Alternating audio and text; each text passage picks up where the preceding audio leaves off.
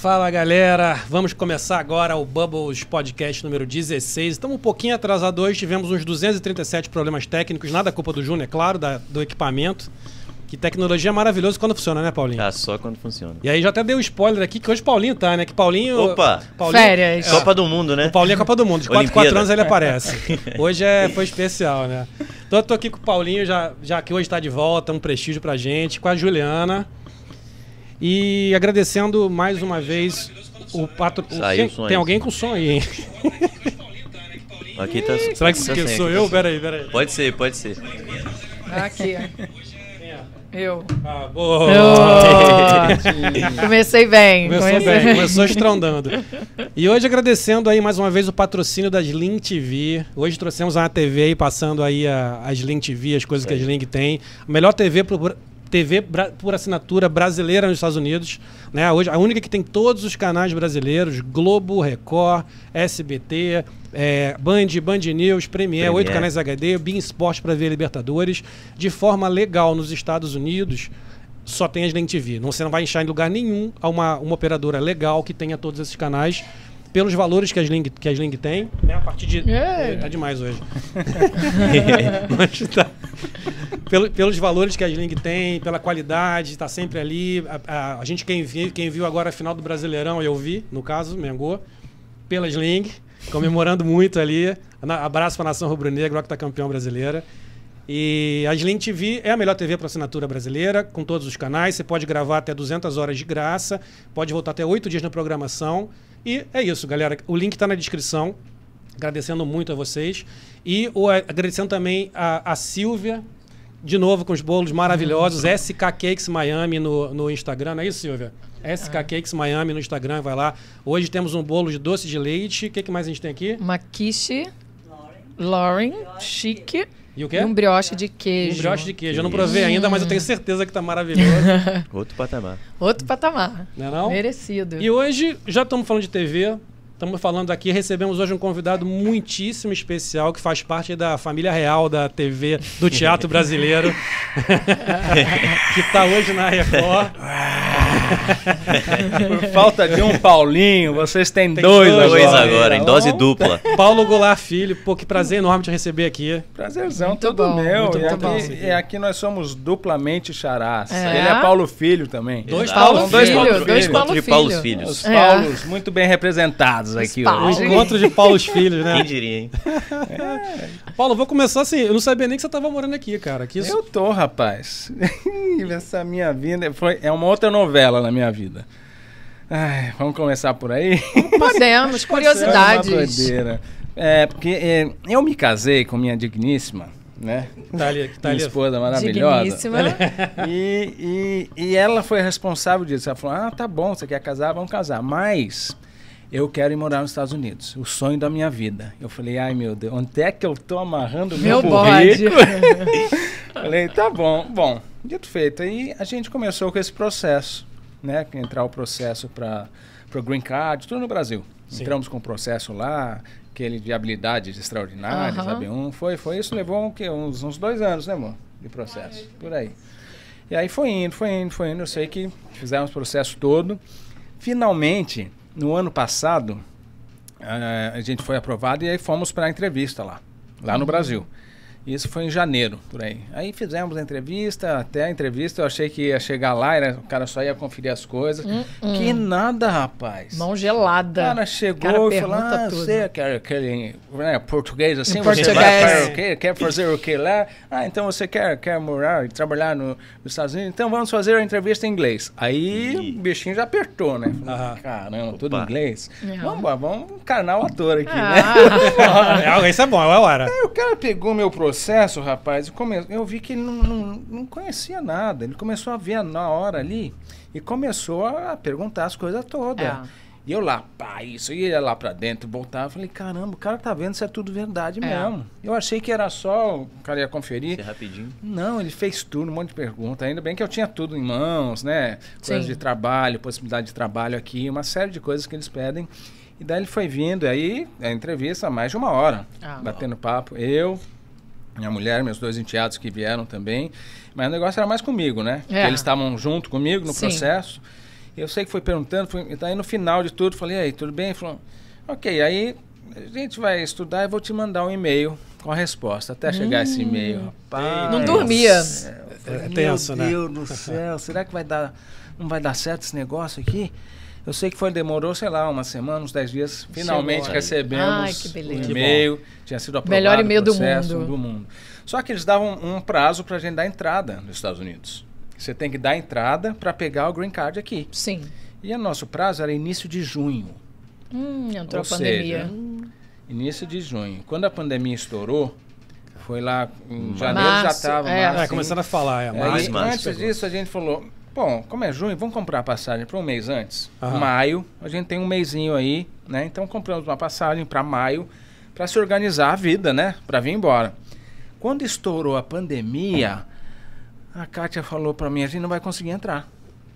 Vai fechar tudo. A gente ficou desesperado. imagino. Na sequência, eu recebo um maldito de um e-mail que tinham cancelado a nossa passagem. Nossa. Ah, que maravilha. Sem previsão de quando Aconteceu. seria. Aconteceu. E o prazo. falou- e a gente tinha que dar entrada até início de junho. Sim. Falei, meu Deus, a gente vai perder tudo. E esse processo, além do trabalho, é uma grana. É uma É uma grana. trabalheira. Tem que Não fazer dá muita pra fazer coisa. de novo, não. Aí se você não entra, os caras não estão nem aí se tem pandemia. O problema é Não. nosso. Ah, Eu sei que a gente pegou, ligamos para a companhia aérea, explicamos, isso eram 4 horas da tarde. Ela falou: Olha, sinto muito. Ah, tem uma, uma passagem para hoje, às 10 horas da noite. Ui. Eram 4 da tarde. Isso pra vocês virem morar. Ela virou para mim e falou: Vamos Eu embora. quero. Agora tem embora. certo? Que? Ah, isso aí. Ah, eu parecia uma barata tonta. Não sabia nem o que levar. fazer. Falei, É. "Meu, mas como assim? A gente tem que arrumar a vida para ir embora em duas horas. Tinha que estar no, no, no aeroporto, aeroporto, sete sete. horas. Sim. Eram quatro da tarde. Eu sei que foi isso. Arrumamos uma malinha. Veio com o que tinha. Com que vamos. tinha aí os amigos, né? Deixamos as coisas com os amigos. Uma grande amiga nossa que cuidou de tudo, a Patrícia, a sogra, minha mãe. Fomos des- despachando as coisas, carro, casa, tudo, né? Cara, em três lá horas, em três horas. Eu sei que sete horas da noite, tá, pegamos os meninos, fomos para o aeroporto Cara. e viemos embora. E aí, daqui eu fui arrumando a vida. Sim. Né? A gente primeiro baixou em Orlando, Sim. pegamos uma vacation home, daquela tudo prontinha por Sim. dois meses para ter onde chegar. Bom, exato. boa. Chegamos e aí começamos a organizar a vida. Mas foi uma, Fantástico. uma loucura. E assim foi a nossa vinda para cá. Que Mas bom. a melhor Que coisa que a gente fez, cara. É. Porque hoje a gente tá aqui com o green card, com o social, tudo certinho, Que regularizado. E o Que que, que eu bom. faço? Eu fico indo e vindo. Né? Eu vou pro Brasil, Certo. faço meus trabalhos, que nem terminei de gravar a novela agora, fim do ano. Aí minha, minha mãe faleceu, entre aquela série de Sim. coisas que eu tive que ficar. E aí, começo do ano, em janeiro, um, um mês atrás mais ou menos, eu retornei. E agora tô tocando a minha vida aqui, Bacana. começando E vocês aqui. estão? Estão em Orlando? Estamos em Weston. Tá em Weston? Em ah, Weston, aqui, perto, pertinho. pertinho, pertinho daqui. Mas não sei, a gente está definindo realmente onde vai ficar. Agora comprar casa, essa coiseira toda, É, né? é. Vamos começar a definir as coisinhas. Mas é bom, né? Estão aí o quê? É Menos bom. de um ano então, né? Menos de um ano, vai fazer um ano agora em março, mês que vem. Que legal. Mas é, é uma experiência fantástica, né? Sim, Sim, é outra sim, coisa. Sim. e, pô, nessa altura da vida, pô, vou fazer 56 anos. Ó. cara. Começando tudo de novo e. Montar pô, casa, Graças, pô, com a É. minha companheira do meu lado, Sim. dando força. Eu falei, vambora. Vambora, Eu não top tudo. essa. Minha vida sempre foi assim, nada foi programado. Que bom. E ele assim é bom, né? Mas é, não consigo. E, e quando eu programo, não dá certo. Eu também acho. falei, não, também Não acho. é, é? programar nada. Você, Eu- sabe, você sabe que hoje a gente estava começando aqui o, o Bubbles e hoje a gente teve, você sabe, a gente conversou antes aqui, uma série de contratempos aqui, desde a entrada aqui no prédio, que estava com problema, a coisa. E, e eu, eu tendo a achar o contrário. Quando começa tudo a dar errado assim, começa- é porque vai ser bom. É. Porque, É. sabe, quando a gente programa muito, fica tudo certinho, o negócio Nunca dá é certo. aquele Gente, negócio. Bom é quando dá tão tudo gostoso, errado. né? Juliana trabalha com evento, sabe como é que é. Evento não tem um evento. Se, se- se tiver um evento que não deu um, que não deu problema, porque não foi evento. Não foi. Teve alguma coisa ali, né? É. Não é o negócio, né? É. E isso realmente, cara, e, e a, a nossas experiências, a gente tem conversado muito com gente aqui que veio é, em várias épocas. Gente que veio aqui na mesma época que você, que veio gente que há muitos anos. E, a- e o, que, que eu acho legal é que se repete é isso. As pessoas vêm, cada uma tem sua história, claro, suas dificuldades ou facilidades. Uma, todo, de fácil não é pra ninguém, né? Não. Sair, sair do seu país, da sua casa, não é fácil pra ninguém. Mas é, a gente, eu hoje eu converso com muita gente que liga, imagino que você já deve estar acontecendo isso, se não, se não tá, vai acontecer, começando a perguntar da sua experiência, como é que está sendo, quant- quanta gente tem vontade de fazer isso e tem medo, com medo do que vai acontecer, e como é que vai ser, eu vou me dar, vou me dar bem. Mas é isso, a gente chega aqui, é incrível, né? Você, essa mudança de vida, essa, novi, essa coisa de morar aqui, É, e as pessoas têm que saber que é diferente de turistar. totalmente. Né? Completamente. Você vem Total. viajar, curtir uma coisa. Agora, realmente morar, né, começa com as coisas mais simples, É. né, de, de arrumar sua casa, de abrir uma conta em banco, de Sim. conseguir Um comprar carro. um carro, É. de, né, essas coisinhas mínimas que a gente está acostumado no dia a dia no Brasil. Sim. Mas como você começa a encarar aquilo, falando primeiro a língua, né? Você tem que se acostumar com aquilo, como é que é falar direito, entender tudo, qual o caminho seguir. Então, isso realmente é uma grande aprendizagem de vida. Sim. né? E você está aberto Sim. coisas. Quando a gente fica muito fechado no nosso mundinho, você acaba deixando de experienciar outras coisas. Concordo. Com né? certeza. Eu acho que durante a vida inteira, isso é uma coisa que eu levo dos meus pais. Né? Eles nunca ficaram quietos, acomodantes. A, a- a nossa própria profissão é assim. É. Né? Cada Sempre trabalho, trabalho novo que chega é, é um desafio novo. Eu via meus pais, de eh, e a minha mãe, eh, com 60 anos de carreira, né? É. 80 anos de vida. Cada trabalho novo, assim, ai meu Deus, como é que eu vou fazer isso? Aquele brilhinho no olho. Ah.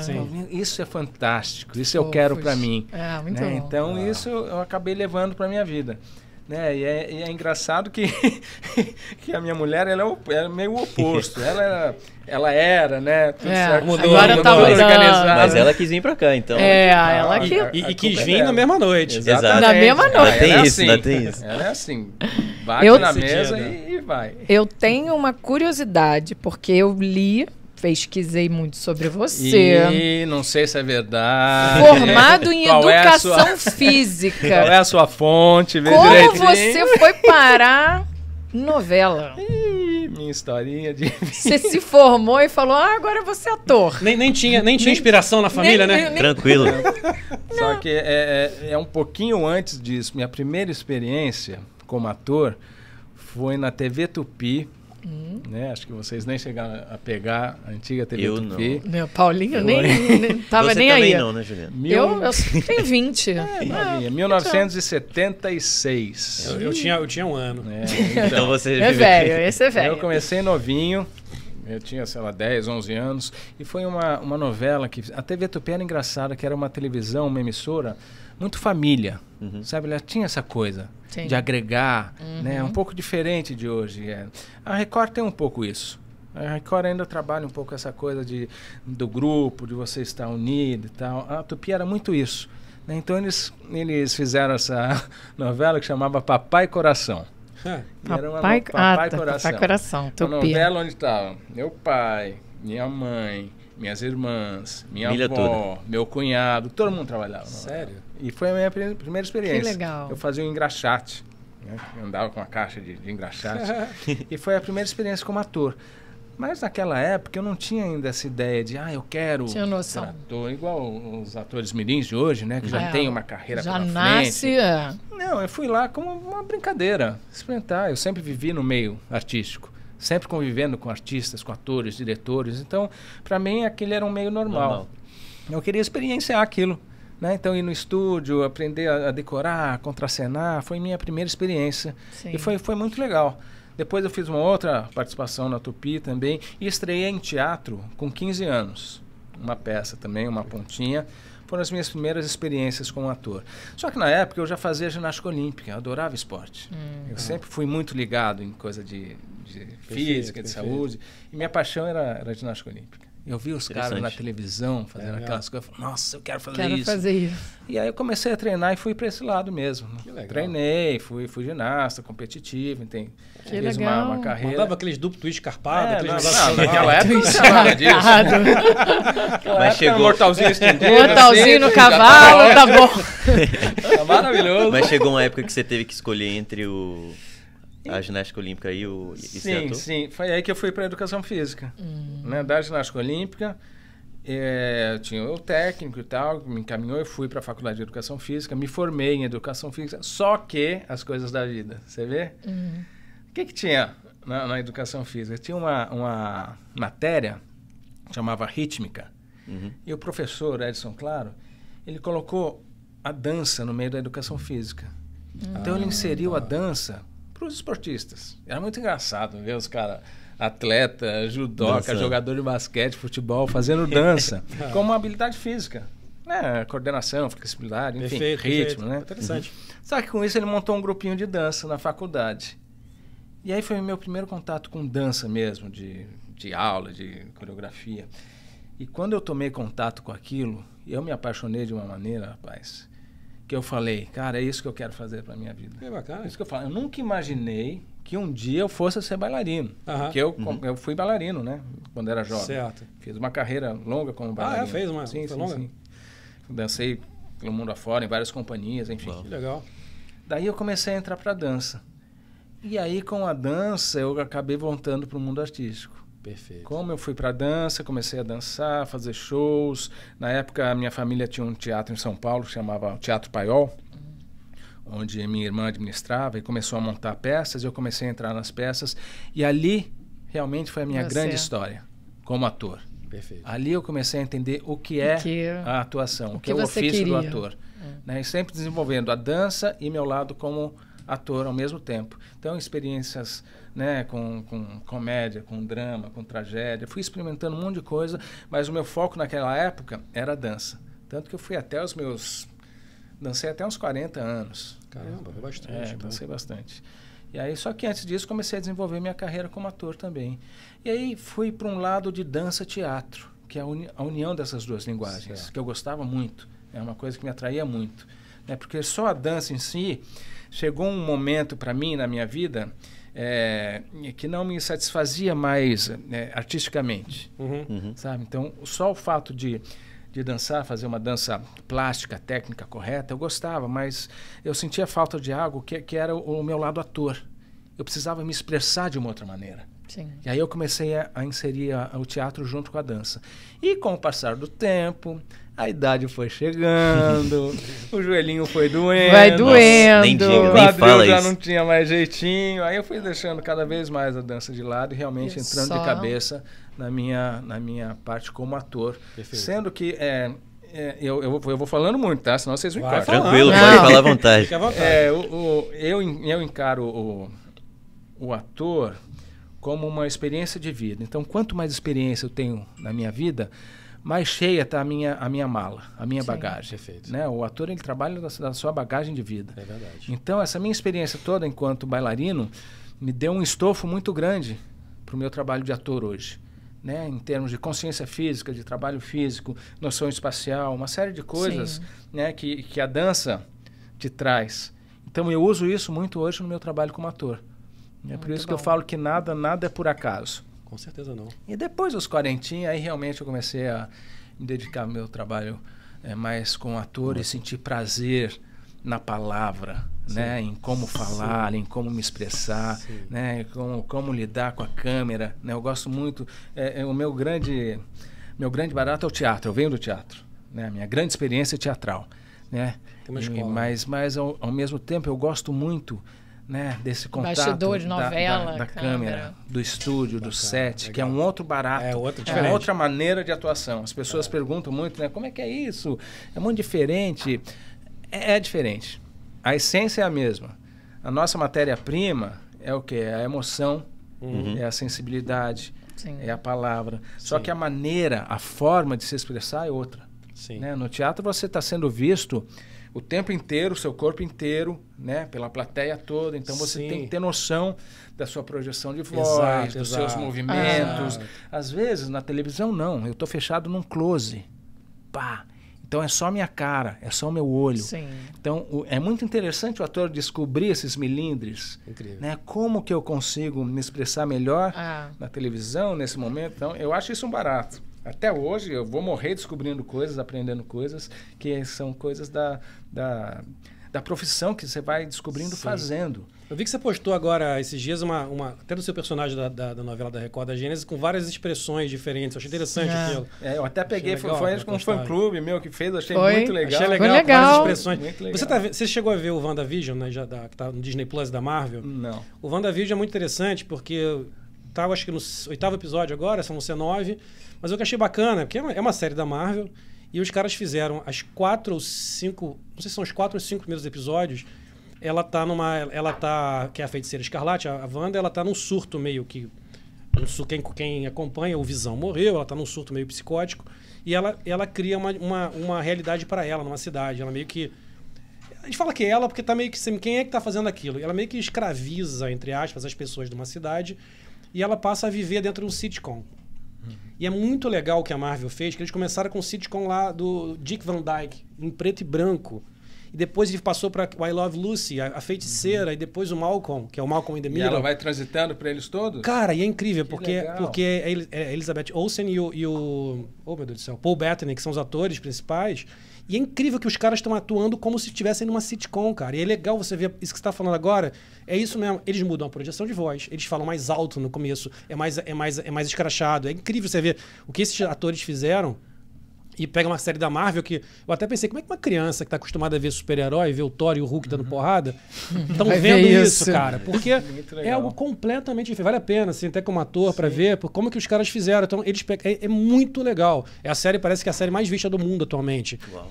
É. E, e eles fizeram os primeiros episódios incríveis, cara. E começou preto e branco. Aí numa hora ela fala assim, tum, aí vira a cor, aí fica tudo colorido. E aí muda, inclusive, a- começa quadradinha, depois vai aumentando, vai mudando o tamanho da TV, inclusive, Muito mostrando as maneiro. diversas. Então ela começa da década de 50, 60, 70, vai até os anos 2000, que aí vai fazendo The Office, que é aquela coisa de quebrar a quarta parede. E é muito impressionante o trabalho de ator desses caras. Como é que mudou? Que você falou agora, veio na minha cabeça na hora. Eu falei a diferença de impostação de voz, estilo de atuação, como olhar para a câmera, como fala. Um olha para a câmera, outro não olha, outro. Bem, bem, bem, muito legal É isso, que mesmo. Você falou, mesmo, são, são estilos e, e cada, cada década, se você for ver, tem estilos É a diferentes. evolução. Né? Sim. Foi indo, foi indo, até chegar nessa coisa hoje que é muito mais eh, naturalista, né, minimalista e tal, até chegar aí, então você vai sentindo por onde foi passando, né, Ah, o expressionista, né, então, mas é interessante a gente ter consciência e saber disso tudo, porque eu vejo muito hoje em dia, principalmente os, os jovens, né, que, que infelizmente não têm acesso, né, a, a esse tipo de material, é, essa coisa do naturalismo, né, que é muito exigido hoje, principalmente na televisão, tem que se tomar um cuidado para não ficar vazio. Porque quando a gente vem de teatro, normalmente os diretores falam menos, menos, está exagerado, menos. Mas o ator tem que ter consciência que esse menos não é no seu interior. Aham. A emoção Sim. é a mesma, né? A, a intenção é a mesma, a intensidade é que você tem que trabalhar. Perfeito, Então, legal. muitas vezes, é, tem que descobrir esse grande no pequeno. Sim. Porque senão esse naturalismo, às vezes, fica um, um nada, uma coisa sem graça. Sem emoção. né? Se eu estou vendo uma televisão naturalista, é, pô, eu vou ver uma coisa, eu vou na esquina. Ah, Sim. Né? Se eu estou vendo alguma coisa, tem alguma coisa diferente. Sim. Por mais natural e verdadeiro que seja, mas eu sei que, que, que eu tenho que passar uma mensagem, uma emoção. Sim. Então, os atores hoje em dia têm que, que, que descobrir esse tom certo. Né? Para não ficar naquela mesmice, naquela coisa marasma. Sim. É uma coisa que eu busco, é né? um trabalho meu pessoal, como atingir essa verdade, esse naturalismo, mas tem um toquezinho diferente. Complicado. Esse toquezinho é que faz com que a pessoa que está assistindo fale: Nossa, que ator incrível! É. Olha, É o porque diferencial. senão é, eu aqui É quando mais eu Você vai com falar você, o né? texto e vai. Mas não, eu tenho que, que estar muito preenchido, eu tenho que estar grande e compactar isso dentro de mim. Né? Porque isso vai aparecer na minha energia, Sem no meu Sim. olhar. Sim. né? Sim. Meu, meu pai é uma coisa que. eu- meus grandes mestres foram meus pais. É, eu aprendi nossa. muito com eles. Pô. Tanto que eu nunca Nossa. participei, fiz escola, não tive uma formação acadêmica. Ah, Ela você não. em casa. Não, minha Tá em casa, em né? casa e no palco fazendo, errando, errando muito, e através do erro consertando. Então, realmente, minha experiência é prática. E meu pai falava muito dos olhos. Falava, filho, televisão É olho. é olho. É o Só olhar. isso que ele falava para mim. Ah, Ah, eles davam toques, aí o que que fazia? Eu começava a observá-los. Sim. Começava a observar como meu pai fazia, como minha mãe fazia, como tal colega fazia. Aí eu ia aprendendo com os colegas, com os diretores. Eu acho isso fantástico. Muito Você aprender na prática, porque daí você começa a exercitar mesmo. Então o olhar é muito importante na televisão, em tudo, né? Muito Mas bom. na televisão e no cinema, principalmente. Imagino que sim. Mas- Quantas pessoas na sua família estavam nesse meio? Ih, olha, se for contar. Todo mundo praticamente. É pra contar? Caramba! Nossa, a primeira ideia que eu, o que eu sei lá de trás veio da, da mãe da minha mãe, da minha avó Certo. e das tias, né, e dos irmãos trabalhavam em cassino, na época dos cassinos, né, aqui no Rio de Janeiro, em Niterói. E aí tinha os cassinos, e elas cantavam, tinham Então já um- tinha um meio. já duas cantavam, outros dançavam, tinha um par de irmãos que faziam padedês, dançavam nos cassinos. E era uma época onde se exercitava muito a arte em casa. Né? Então tinham saraus, né? se cantava, se declamava poesia, Sim. né? cada um apresentava alguma coisa. Então a parte artística fazia. era a parte do dia a dia. Né? Mas profissionalmente começou com eles no, no, no cassino. E aí minha mãe, legal. muito jovem, começou a tocar piano, tocou muito tempo piano, até uma época que ela teve que escolher entre ser realmente pianista ou atriz. E daí ela optou por ser atriz, estreou, se não me engano, com 13 anos, bem cedo. Nossa. 13 ou 14 anos. Novinha. E ela realmente foi a primeira que despontou para esse lado artístico. Certo. E aí foi indo, foi indo. A historinha dos meus pais é muito bonitinha também. Meu Eu pai. pergunto, tá isso. Como é que eles dois se, Se conheceram. Se conheceram. Minha mãe, com acho que 18, 19 anos, já tinha a companhia dela. Companhia, companhia íntima de Sete Bruno. É, inclusive, desculpa até te interromper. Eu, eu, eu, tô, eu tô falando do seu pai e sua mãe, eu tô achando que tô entendendo que todo mundo sabe quem são, né? Olha a cara. Olha a cara dele. Olha. Eu acho que são Paulo Goulart e Sete Bruno, né? Então, É, não- enfim, mas vamos. Só pra deixar Vamos seguir. mais que claro. Vai que É, tem alguém, tem, que tem claro. alguém que não estava nesse mundo nas últimas, Exatamente. últimas décadas. É. E eles estão acompanhando a gente agora lá de. Sim, com certeza. Então, Juntos. aí minha mãe, com a companhia dela, foi para São Paulo com um espetáculo, não me recordo qual. E o ator que fazia o galã da, da peça saiu, precisava de um substituto. E na época, meu pai, que veio do interior, uma outra história, nada a ver, estava fazendo rádio, né, trabalhando na rádio, na televisão começou, e saiu uma matéria dele numa revista, e aí olharam e falaram, olha esse rapaz, interessante, vamos chamar ele fazer um teste. Nossa. Meu pai foi fazer um teste para minha mãe. E ele nunca tinha feito teatro na vida. E ele lembra que olhava assim no palco, na, na, na plateia, uma baixinha de bone, minha mãe, estilosa, novinha, parecendo uma francesinha fumando a beça assim. Toda bonitinha. E, e ele chegou lá no, no palco, isso é uma coisa muito típica do meu pai, pegou o texto tá, e começou a falar. Ele tinha uma espontaneidade, essa coisa da naturalidade, era um, um talento nato dele. Sim. Ele pegava o texto e parecia que saía da boca dele, da cabeça dele, era uma coisa tão natural dele. Sim. que Isso ele, sem estudar nada, Sempre foi era assim. um talento nato dele. Nato, Começou o texto e plá, mandou ver como se já tivesse feito aquilo a vida inteira. Minha Aprovadíssimo. mãe olhou e falou: é esse rapaz. Eu Ele quero, é. contratou meu pai. E ele nunca tinha feito teatro. Nossa, e ali ele começou a trabalhar para minha mãe. Entendi. Né? Mas não, não teve nada ainda, ele era só o. Ainda não. Aí, um tempo depois, tinha o administrador da companhia, que era o Abelardo Figueiredo, Certo. que inclusive depois foi meu padrinho, enfim, acompanhou. Legal. né? Aí chegou para minha mãe e falou: Olha, Nissete, acho que vai ter namoro na companhia. Ela falou: É, de quem? Do moço com a mocinha. Que era Ah, ela e meu pai. é. Eu falei, como assim? é, o Paulo tá apaixonado por você. Então, o Ih. Abelardo que foi o cupido. Ah, Quando falou para ela, aí ela disse que ela começou a enxergar o pai com outros olhos. Ah, que até então era só no palco. Só no palco. A minha mãe sempre foi muito regrada, muito correta e tal. E ali começou o papo deles, tal, de se conhecer melhor. Aí começaram a namorar. E minha, a mãe da minha mãe, minha avó, o tempo inteiro junto. Naquela época, minha mãe Não podia nem nem andava sozinha. Não. Ah. E aí, aí começou realmente, aí namoraram, Casaram. noivaram, mas foi assim que começou a história deles. Quantos anos que eles tinham, ficaram, né, casados? Nossa, ficaram casados 60 anos. Já era o casal Uma maravilha. Na verdade, continu, maravilha. continuaram casados, né? Continua, Aqui é. Sim. Assim, quando, casados. é, quando meu pai morreu, foi um, um grande exemplo da minha mãe. A gente ficou todo mundo preocupado, né? Falei, meu Deus, a mãe não vai, não vai É. segurar a onda. Não vai aguentar. Eu falei, como vai ser isso? E aí, depois que meu pai partiu, a família acabou se aproximando mais ainda, né? Se Minhas irmãs morando perto dela, eu, eu vindo sempre que dava, que eu morava em São Paulo. Enfim, mas ela foi de um de uma força, porque todos nós somos espíritas, né? Trabalhamos com Bacana. com espiritualidade e tal. Isso deu um- uma consciência né, para ela, um- uma resignação Ajuda, tão né? grande, Sim. né? Ajudar uma aceitação, que ela foi tocando a vida dela de uma maneira tão bonita. Que bom. Sabe, continuando, trabalhando, fazendo as coisas dela, é, sempre com pessoas em volta. Ela sempre gostou muito de gente, ela odiava ficar sozinha.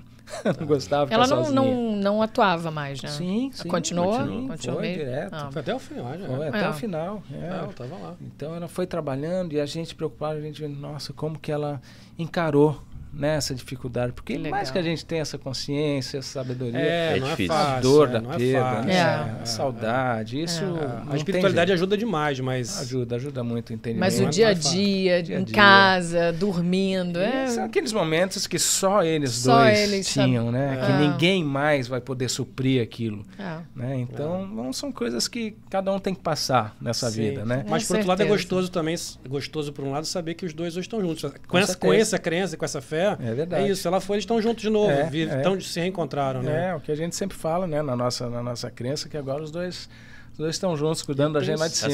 Eu tenho certeza que estão. E um dia voltam. É, com voltam pra cá pra, pra brilhar um pouquinho mais, Pois né? é, sim, Ó, temos esperamos. perguntas Opa, aqui. vamos lá. Você quer mais um vinhozinho? Não, tô aqui ainda. Tá bem? É, Tá bem, tô bem. Essa é bem. Qual foi o trabalho mais chato e o trabalho mais emocionante que você teve? Eita, pergunta. Ai, mais Difícil. chato. Puxa vida. Não teve. Chato, é difícil. Não, tem. Às vezes tem trabalhos é, complicados, cansativo. cansativos, até é, tecnicamente. Por exemplo, um trabalho que, é que de maneira nenhuma foi, foi chato, ao, con- ao contrário. Foi muito, Sim. muito bom, mas foi muito difícil. Foi o Tal Mal, o gigante que eu fiz numa novela anterior. Na, na Record, eu fazia um gigante. Então, era um gigante aqui é- de 4 metros de altura Nossa. e tal. Então, eu gravava tudo com chroma key. Sim. Né? Às vezes o colega não estava, eu tinha que contracenar com, com um pedaço de maneira, de madeira para ter referências. Isso é muito louco. Demorava. Então, tecnicamente, foi, foi um trabalho muito exaustivo. Sim. Né? Foi difícil, mas de maneira nenhuma foi chato. Chato. Sim. Ao contrário, foi um trabalho extremamente prazeroso, inclusive quando eu vi o resultado. Sim. Né? Que eu nunca Que tinha legal. feito esse É, tipo de quanto maior o desafio, melhor, né? Ah. Muito legal. Então foi, foi um trabalho difícil, tecnicamente, mas de nenhuma maneira foi chato. Eu acredito que trabalho chato não existiu. Não existe. Existe Quando você sim. gosta, né? Pode ter dificuldade, mas Pode. não vai Às deixar de vezes, gostar. E- Eventos, por exemplo, é, É. uma coisa complicada. Não, tem, Né? A tem trabalho fazia- chato pra cacete. É, aí é com ele. Não. Aí, Ah, mas É, no final você acaba gostando. é, reclama, reclama, mas Não, não, não é. para de fazer. Não, eu vou falar assim. Não. Não. Não? Fica chato, não gosto não, cara. Tem uns trabalhos que são muito chatos, assim. Não sei, no, no seu caso, é, é, é, não tô falando por mim, né, Sim. claro. Já tem uns trabalhos muito chatos. A gente faz o trabalho pra terminar. Tem trabalho que eu faço pra terminar. É. Não, que eu, não que eu não faça com amor, não Sim. que eu não faça com carinho, que eu não faça dando o meu máximo. Mas geralmente o trabalho chato não é o trabalho que eu, que eu não gosto de fazer. É o trabalho com que a interação com quem contratou, com o cliente, ou quem, quem, ou sei, quem não funciona. E aí você faz um trabalho que a relação, eu acho que a relação ali do humana atrapalha muito mais do que o trabalho em si. Porque o trabalho em si, qualquer coisa pode ser legal. Aí é que fica exaustivo. Mas a relação humana às vezes cansa muito, cara. Então eu imagino você, por exemplo, com a- contracenando com um ator que não, ou uma atriz que não tá legal, ou com um diretor que, que, é um, que é um saco, ou com uma diretoria de uma empresa que não é um saco, isso não fica legal. Não, não é possível curtir uma coisa assim. É, mas graças a Deus eu nunca tive nenhum trabalho que chegasse a esse nível. Que sabe? bom, que bom. Isso, isso, graças a Deus, é um privilégio. É, Por exemplo, é uma coisa chata em teatro. Vamos falar de Uhum. chato. Eu fiz um, um- um musical, o Chaplin. Um trabalho Chaplin musical, um trabalho belíssimo, né? Só que para marcar a luz, nós tínhamos que ficar em pé na, na posição que a gente ia ficar em cada mudança de luz. Você imagina um elenco de quase 20 pessoas. Para cada mudança, a gente tinha que se posicionar onde ia ficar para o técnico poder é, gravar, Gravar. na mesa e tal. Sim, Isso sim. é uma coisa que normalmente não, não se faz, às vezes, com os atores. Mas o diretor da época exigiu que fosse o elenco. Por Meu. causa de altura, enfim. Sim. Vamos entrar nos detalhes. Mas nós ficamos horas e mais horas para fazer a marcação de luz. Isso Só é a uma coisa- marcação. Só a marca... Não, sem Que cena, isso. sem Nossa. nada. Só servindo ali como manequim. Para você estar no lugar certo, na hora certa, para ele ajustar a luz. Então isso é uma coisa chata. É. É. Mas isso faz parte Sim. do processo, Processo. técnico. Então eu não né? posso falar que foi um trabalho chato. De maneira nenhuma, porque o resultado foi deslumbrante. É. Eu adorei fazer o espetáculo. Que Mas tem legal. processos que são complicados. E o mais, ah, o mais prazeroso, geralmente, é o último. É. Pra mim, eu tô apaixonado pelo Gênio. Charuto. eu adorei fazer o Charuto. Um personagem incrível, é, que, que traz um, um pouquinho de humor, Ah. né? Que é uma, uma novela mais pesada, que você não Sim. tem muita, muita escapatória. Né, para dar aquela aliviada. Normalmente, na novela, novela contemporânea, você tem o núcleo de humor, o núcleo trágico de drama, né, o malvadão, o bom. Aqui não, aqui são histórias, né, que já são é, muito complexas, não tem muito. E esse nosso núcleo, que a gente chama da família, Sim. é, eu acho que é um dos únicos núcleos que mostram realmente uma família por dentro. O dia a dia. Isso Legal. que foi diferente nesse nosso núcleo. Que tem. Né, um- um- as pessoas se identificam um pouco mais. Apesar de passar numa época muito longínqua, mas você consegue identificar até a família de hoje. Ah, Nas legal. cenas de É, mesa, Algumas cenas. cenas do café da manhã, né, de almoço, de briga, de pai e filho. Então tem esse laço familiar que dá esse toque diferente Que para esse nosso núcleo. E um, Isso é um- muito um- legal. um toquezinho de humor, que De eu humor. adoro. Cara, Ah. eu, eu, tava, Adoro. eu tava falando com ele aqui, você não tava aqui, Juliana. Eu tava falando com ele aqui antes, do, antes da gente começar, que eu fui dar uma olhada, claro, pra conhecer o personagem mais, assim, né? Eu não, não tenho acompanhado a novela em si, a Gênesis, mas aí eu fui ver. Eu, eu, eu, comecei a ver, eu, eu deixei rolando. Rolando pra você. Cara, e aí começou a história, né? Que, a, que o Charu, a, a Descobri que era fi- é. a filha tava grávida e, e conta pra ele que tá grávida e tal. E aí e ela fala quem foi o cara, ele fica. Aí o Charu fica revoltado. Como é que esse cara pode ser tá grávida se você não. não- E o, quando o cara chega, o cara tá falando de uma, de uma briga, de uma confusão que teve, né? E, e, e, e- e o Charu tá achando que ele tá falando de como ele engravidou a filha e o cara tá falando de uma briga. Cara, é hilário. A, a cena é hilária, porque ele começa assim, não, ela tava um pouco nervosa, mas aí eu acalmei ela. E o Charu assim, "Mas como você tá com essa cara de pau me contando isso? Eu vou tentar É, botar depois. É dos muito erros, né? divertida É essa muito bom, cena, muito cara. bom. E ela começou meio pesada, eu achei É. que fosse, como eu não tô acompanhando a novela, eu achei que ela fosse ser uma coisa mais pesada, mas aquele clima de Exatamente. o cara chegar e dar uns. Cara, quando começa aquela cena, um falando uma coisa e o Charu vai ficando coisa arregalado, cara. Mas isso Eu é uma coisa muito disso. interessante que você, você falou e que eu busco, para mim, enquanto ator, é, é não ser óbvio. Sempre Sim. dar pistas falsas. Pô, é isso, deixa muito interessante. Porque se você faz no óbvio, a pessoa Não, já sabe. Já sabe o que você vai responder. É, então é, eu sempre procuro é, deixa- te- ter uma certa surpresa. Sim. Tem que ter um mistério ali pra falar, ah, caramba, era isso, não era aquilo. E essa cena, pô, Essa foi, Demais foi essa cena. de, de bandeja, né? Eu vou foi muito bem botar escrita. Cara, que cena. cena. legal, cara. Eu, eu, sinceramente, legal, porque eu tava deixando vendo, tava ouvindo e tal, daqui a pouco começou, eu virei minha cara, fiquei olhando assim pra ela, comecei a rir. comecei a rir, pô, essa cena tá hilária. Muito bom, muito bom. Tá hilário. Aproveitar até assim, tá, que estamos falando de, de TV, vamos voltar aqui pro nosso pra Sling. Quem, quem não tá vendo a Gênesis, Gênesis está na Record. É, uma- a novela Gênesis conta, conta. É uma história bíblica, né? Sim, sim. Tem várias histórias, vi que tem vários núcleos ali falando Desde sobre. Adão e É, Eva. Adão e Adão e Eva. Eva. Então, pô, quem, quem tá- não tá vendo Gênesis, vai lá ver nas links. As links você pode voltar até oito dias, dá pra voltar e acompanhar um pouquinho a novela. Pode botar pra gravar, quem não tem Isso. tempo de ver. Não, é não Paulinho Até tá. 50 horas dá pra gravar. Dá até mais 200 agora, acho que aumentou. 200? Acho que passou pra de graça pra Ah, 200, aumentou. Paulinho tá vendo o Big Brother, né? Não para de ver o Big Brother. Agora É, que o Carol Conká saiu, ele parou. Galera, quero aproveitar vocês que estão aqui vendo essa, vendo essa, essa live que tá incrível, pô, que vai continuar muito ainda. Para um tempinho agora que eu dei essa pausa, tô falando, tô falando de outras coisas, dá uma. Inscrever no canal. A gente continua com o mesmo número. 80% das pessoas que veem nossos, as nossas lives, veem nossos vídeos, não estão inscritas no canal. Então, se puder, não custa nada, é de graça. É só apertar um botãozinho de se inscrever. Ajuda demais a gente. A gente coloca os cortes, é, assim que acaba a live, a gente co- coloca durante a semana os cortes com os melhores momentos no canal Cortes do Bubbles, que é um outro canal tá? Não tá nesse canal aqui. A gente, antes, a gente, a gente colocava nesse canal antes, mas por uma questão de algoritmo do YouTube, a gente está colocando no canal Corte do Bubbles.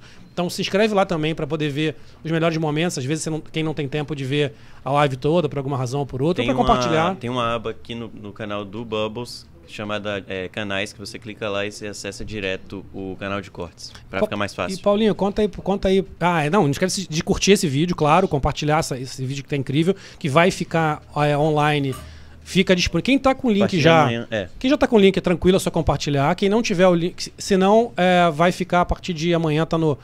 Um pouco menos de 24 horas tá no ar. É, e onde mais a gente tá? É, Bem, com- desculpa aí, Paulinho, eu passei duas vezes e voltei. É que eu sempre lembro de uma outra coisa. Tem tanta coisa pra falar. Pra curtir esse vídeo, compartilha, compartilha e se inscrever no canal. E onde mais a gente tá, Paulinho? Spotify, tá no iTunes, tá no Google Podcast, tá em várias plataformas de podcast, praticamente todas aí que você. Deezer também, tá no Anchor.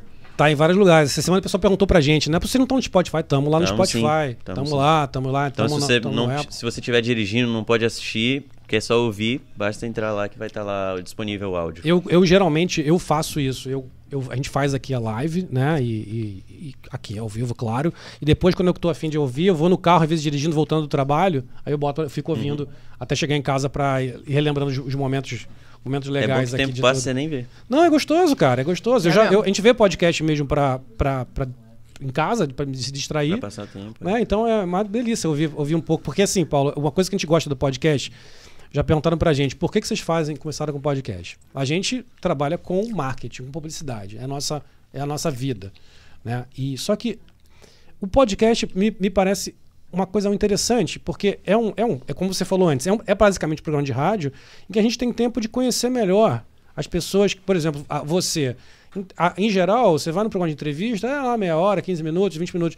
O legal é que a gente pode conhecer diversas pessoas de diversas áreas, a gente não tem, não é fixado em nenhuma área específica, a gente está falando com brasileiros que estão nos Estados Unidos ou que moram ou que estão aqui fazendo alguma coisa interessante.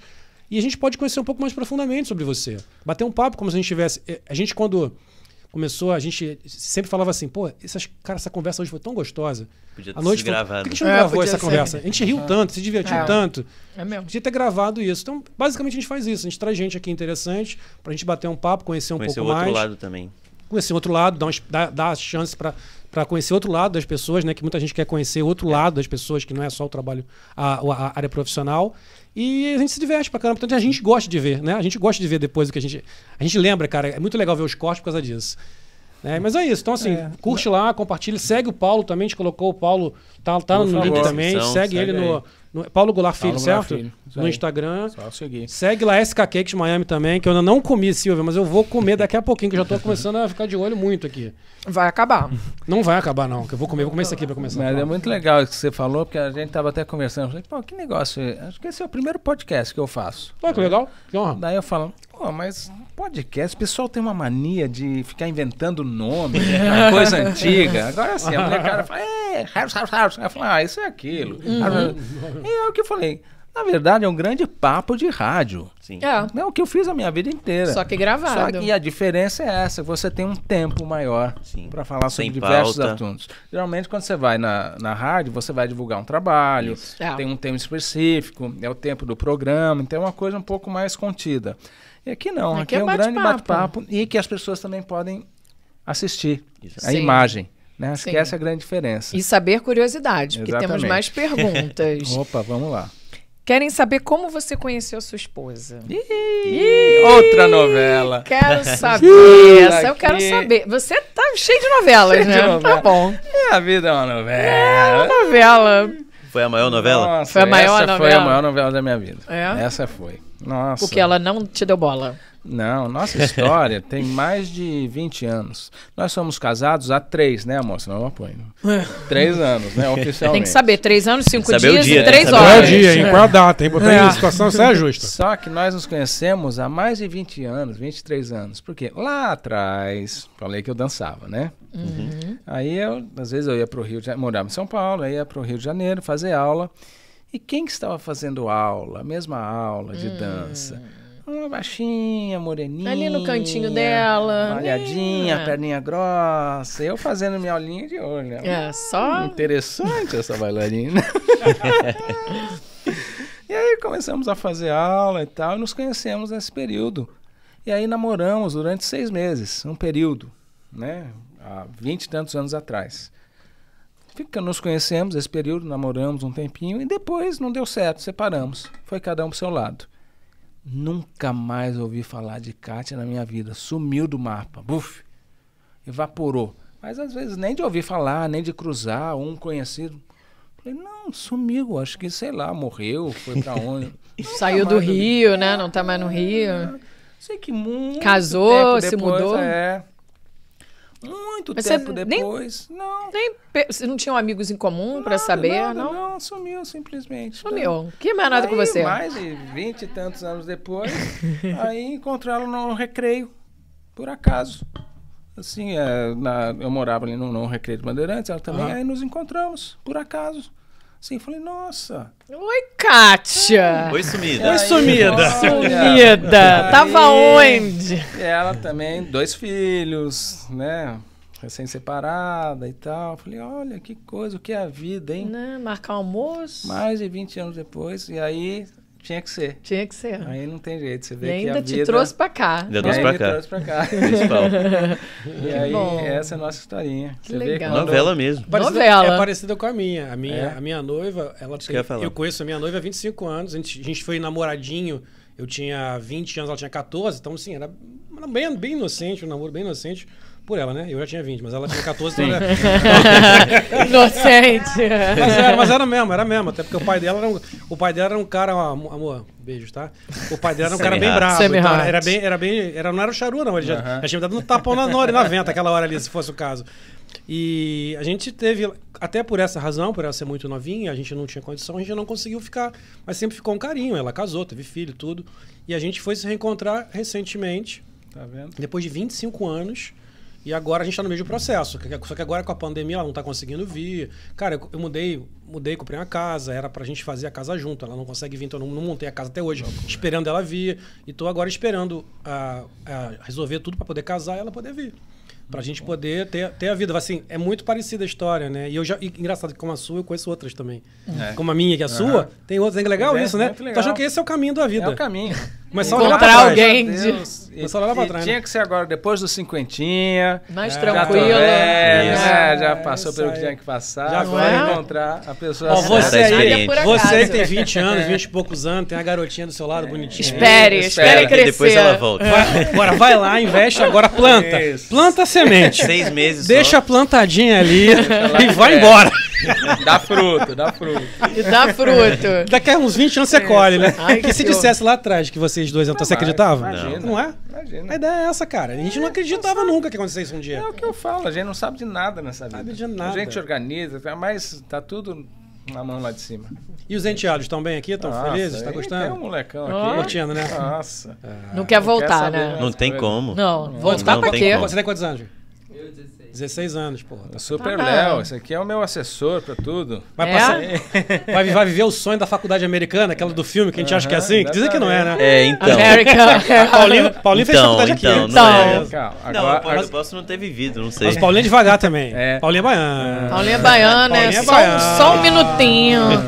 Leozinho não, Leozinho, Leozinho é carioca. é- É, Leozinho é vai passar-lhe né? o rodo. Tá, tá manda na ver, Leozinho. school aqui. Manda ver, Leozinho. É judoca, faz judô, já vai Legal. conseguir bolsa, na- Bolsa. Na, na faculdade, né? Se Deus quiser. Beer Boa. pong, vai tomar, já tá, tá bebendo já não, né? Não tá bebendo, não. Oficialmente não, né? Oficialmente, é. Só 21, Não, Gabriel, que não- isso? Não, não, eu tô só perguntando. vai Paulinho lá. também não bebe. Mas se Eu? der bebidinha colorida, Ah, você, aí pode ser, aí pode ele, ser. não Ah, bebe. Colorida pode ser. Porque a mãe tá aqui, ó. A mãe tá aqui. Não, a mãe até lembrou. A mãe do Paulinho, né? Falou. Paulinho, filho do Bubbles, acompanhou Dona Benta no sítio do. Pica-Pau Amarelo. Verdade. Cresci Né? vendo a Dona Benta. Cresceu, Mas viu? você viu a Dona Benta original ou aquela já Não, uma a- recente? A Anissete. A minha, a A minha. Anissete, a mãe Ah, dele. isso que eu ia perguntar. Não, foi. A gente é da, da primeira ano, né? Eu lembro da Sim, primeira exato. É, minha mãe falou a exato. mesma coisa. Que eu lembro da primeira, que era Zilka Salaberry. Salaberry. Zilka Ah. Salaberry, Isso eu lembro mesmo. dessa. é. E a geração nova aí, da, da, Sim. da idade Eu não, todo eu mundo- não era nascida. Aí também você quer demais. É engraçado, você vê como é a televisão, né? Nossa, minha mãe fez X trabalhos, né? o Nossa, Marcelo conhece. Fez.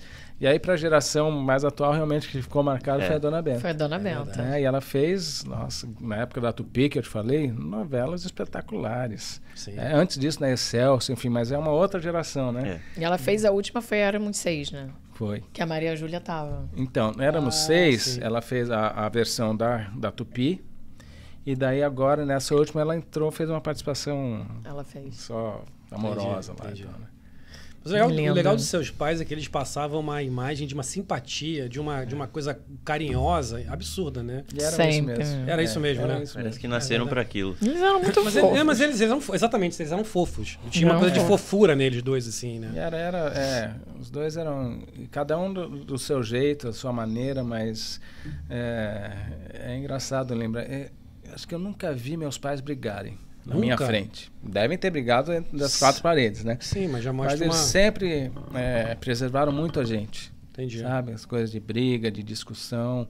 Nunca, só quando eram mais velhos, aquela coisa rabugenta de velho, É, sabe? sim. sabe? Mania. Mas. Mas briga mesmo? Nunca. Nem discussão, nada. Acho que eles se ajeitavam do jeito deles. Com certeza devia ter. Sim. É, a maneira de olhar, né? é, Já dá tal, aquela tal. olhada, depois Mas a gente entre conversa. a gente, os filhos, sempre foram, fomos muito preservados disso, sabe? Tanto que a gente legal. nunca viveu com essa coisa de, de briga, discussão em casa, nunca, nunca teve Entendi. abertamente. legal né? isso, já mostra. E ele sempre, meu pai sempre foi um cara até o final da vida, assim, ele gostava de fazer surpresas para minha mãe, É? chegar com flores. Ah, mentira. Fofo. é, um presentinho. Fofo. É, é sempre. A minha mãe adorava, né? É. Sim. E-. E, e ela sempre no saltinho. Engraçado, É? né? Sempre arrumadinha. É coisa de, de, de, de, de época também, de outra geração. É. Né? Mas é Minha bonitinho mãe sempre isso, cara, é arrumadinha. lindo isso. E ela falou: Ah, não, seu pai não pode me ver assim. Imagina. Caralho. Sério, tinha isso? ela nunca, sempre arrumada. Seu pai nunca me Cabelo. viu assim. Imagina soltar um Pedro na frente do meu pai? Jamais. Mamãe, imagina.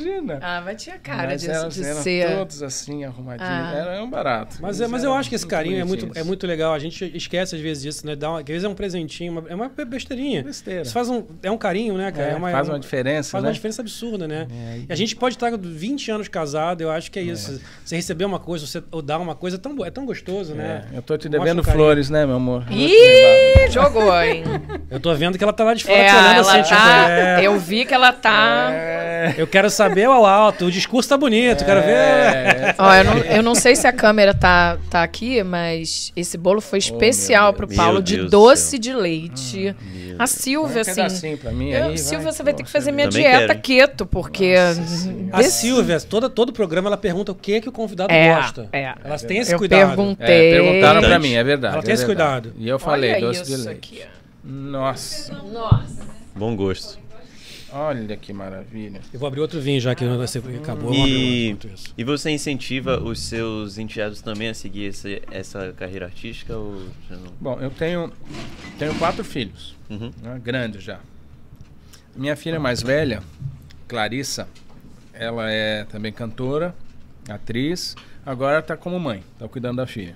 Está morando aqui nos Estados Unidos também, Ah, legal. se mudou para cá, Ah, em Orlando, veio com o marido. Então ela está nessa fase de cuidar Uhum. da filha, mas ela tem a carreira dela como cantora e compositora, canta muito bem. Que show. Legal. Também atuou como atriz também no Brasil, né? Então está começando a descobrir o caminhozinho dela aqui. Que legal. A minha outra filha, Luana, ela é personal trainer, foi jogadora de futebol, Uau. Show. se formou Juliana aqui também. nos Estados Unidos. fala. né? Eu joguei futebol. Ela com o futebol conseguiu vir para cá, Legal. no college, fez a faculdade aqui, se formou Incrível. E daí trabalha com futebol, às vezes como preparadora física e é personal trainer, uma grande personal trainer. Inclusive, sigam aí Luana Miessa, ela tá Luana até Miessa. com é, Te bota no link também. Luana Miessa e a mais velha é Clarissa Maioral, com Y. Sigam, sigam elas. Vamos botar. E tem mais, não acabou ainda, a prole é grande. Ó. E tem a, a Paula Miessa, que é também atriz, cantora e bailarina. Então, Caramba, também é, só- tá, E tá aqui ou tá no tá, Brasil? tá no Brasil, tá em São Paulo. A Paulinha tá dançando numa companhia e tem a carreira solo dela também como cantora e como atriz. Então essas estão no, no, no caminho. Quando tiver por aqui, Com a gente certeza. entrevista. Avisa. Não? Chama aqui. Bate-papo. Bate-papo. Bate não, bate-papo. Bate-papo. É. E daí eu Paulo. tenho um raspa, raspa do, pa, do Tacho, que tem um filhinho com 5 anos. E vai é da- ser da vovô, ex- né? Da ex-namorada, é. Uhum, e vovô? E agora não, já sou vovô, tenho duas. Já é vovô? Já sou vovô. E tá vindo mais um aí. Pô, que legal, cara. é, Parabéns. da Paulinha. Tem mais um netinho. Família não para de crescer. É, mano, é bom. É ótimo. Ó. Nossa. É, eu, não eu, graça. eu, quando tiver filho, vou ter, vou ter neto junto, porque eu tenho 40. Como vou é que fazer- é isso? Eu vou fazer 46. Filho já vem com neto na Vou barriga. fazer 46. A hora que eu tiver filho, vai ser neto junto. É bom que eu já crio um neto. Mas eu tava nessa, rapaz. Eu já, ah, tava nessa de avô, cara. É uma loucura. Eu tenho uma pergunta aqui curiosa. Vamos lá. É, essa eu também tenho curiosidade. Apesar de eu já, já ter feito figuração, não sei como tá agora. Começou. A Juliana, a Juliana faço cada, pro- cada programa tem uma coisa. Já foi astronauta, fiz, né? tá fiz figuração, aqui. joguei futebol, fiz Muito de tudo, Tudo. um pouco de tudo. Ah, é, tinha que comprar, tinha que tirar minha carteira, não tinha dinheiro, fui fazer figuração, Fez muito bem. né? É isso. As comidas são cenográficas ou verdadeiras? Você come mesmo? Depende. Depende, Depende da da cena. cena. É. Se tem na cena o ato de comer, onde está Uma mesa de almoço. Por exemplo, tem cenas aí que vocês vão ver que eu como do charô. É, então, na, na, na, na Gênesis era uma comida mesmo. É comida. É. Tanto que nesse, quando a gente, que a gente gravou, parou pro, por causa da pandemia, e retornamos a gravar. Quando retornamos, era uma loucura, porque tinha o prato certo, É. que só eu podia pegar aquele pedaço, aquela coisa, era tudo... Pra não- cuidado, ninguém pra não botar a misturar mão. E tal. Mas, comi, inclusive, comidas muito boas. Da, do É bom quando erra, então tem que Muito comer de boas, novo. né? é. Mas às Isso é vezes, às vezes não. Se é uma cena onde não tem ninguém comendo, Aí aí, bota só pode um- coisa uma torta cenográfica. Exatamente. Um bolo maravilhoso desse É, pode esse ser não, cenográfico. é, se você não não daria. Esse aqui, esse, esse aqui deixa assim. Esse né? é cenográfico, ó, ninguém mais muito. come. Então, no Gênesis, as comidas são, são de verdade mesmo. E quanto tempo durou, dura, geralmente, pra você, uma gravação? A Gênesis, durou quanto tempo pra você gravar? Essa novela meses, é, é interessante, ele até começou a falar que ela é uma novela diferenciada. Em que sentido?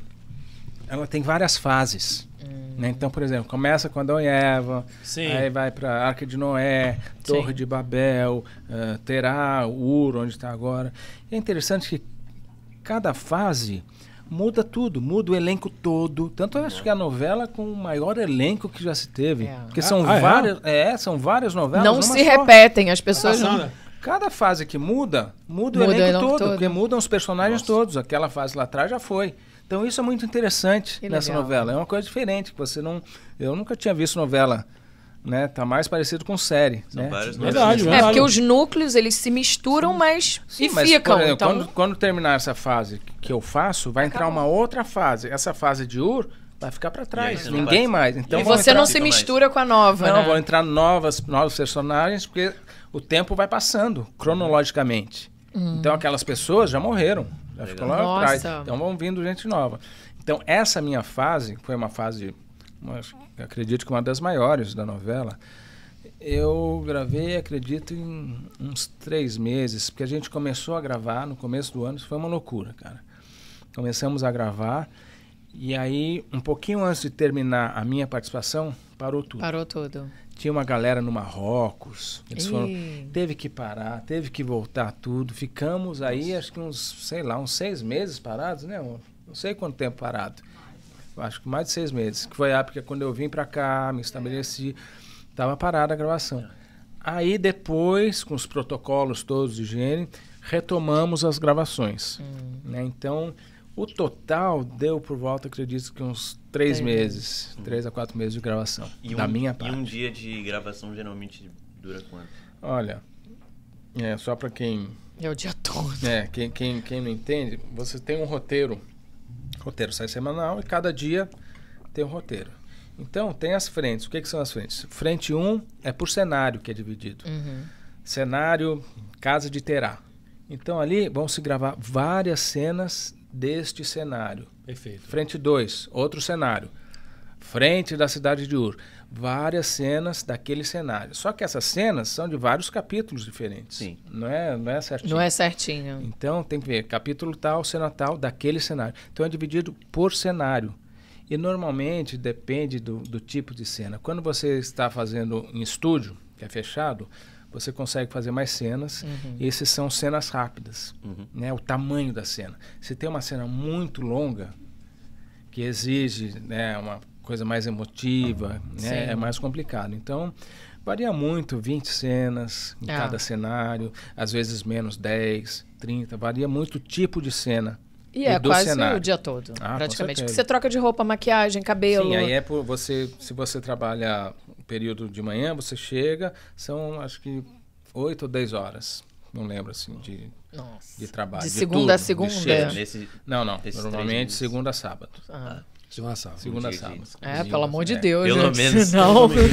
É Gênesis, cara. Domingo até Deus descansou. É, agora tem, tem externas, por exemplo, se é uma sequência de, de guerra, de luta. Aí às vezes você gasta vários dias numa sequência só. É. sim, sim. Se é uma novela épica como essa, que você tem figurantes, tem guerra, tem aí é uma loucura. Mas é uma coisa específica.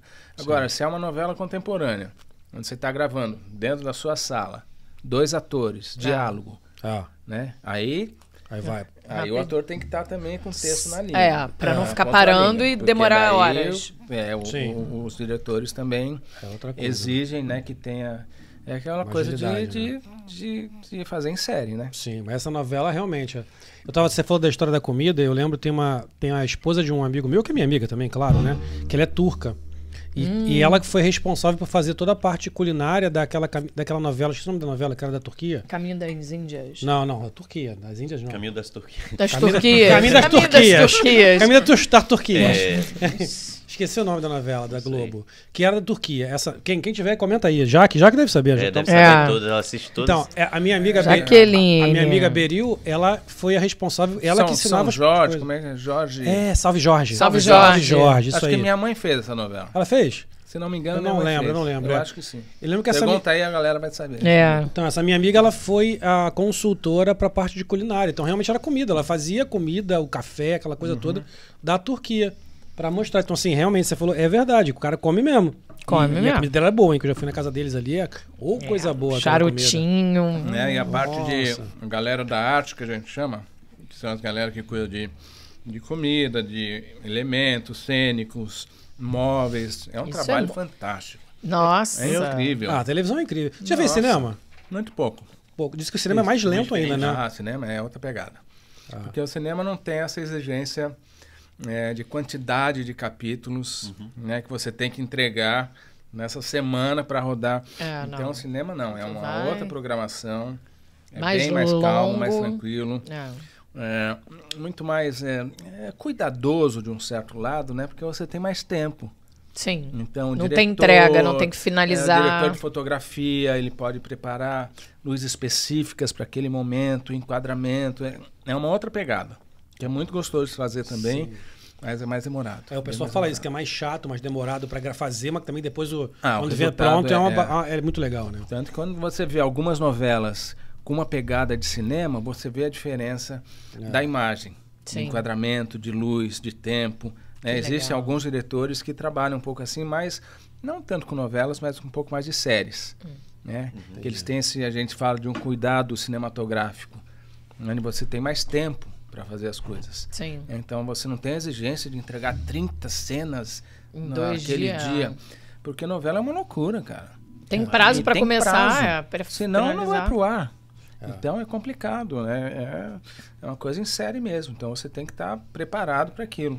Eu tenho uma pergunta. Eita! Eita, veio nova- lá de trás. Deus vai falar. Substituindo a voz do Deus. É. Tem uma É. pergunta. Quanto custa um capítulo de uma novela? Nossa, boa ideia. Não tenho a mínima ideia. Não Dizem sei. que é um milhão de reais. Não sei, cara. Um, Um- capítulo? Um, um episódio? Depende muito da novela, é o que eu te falei.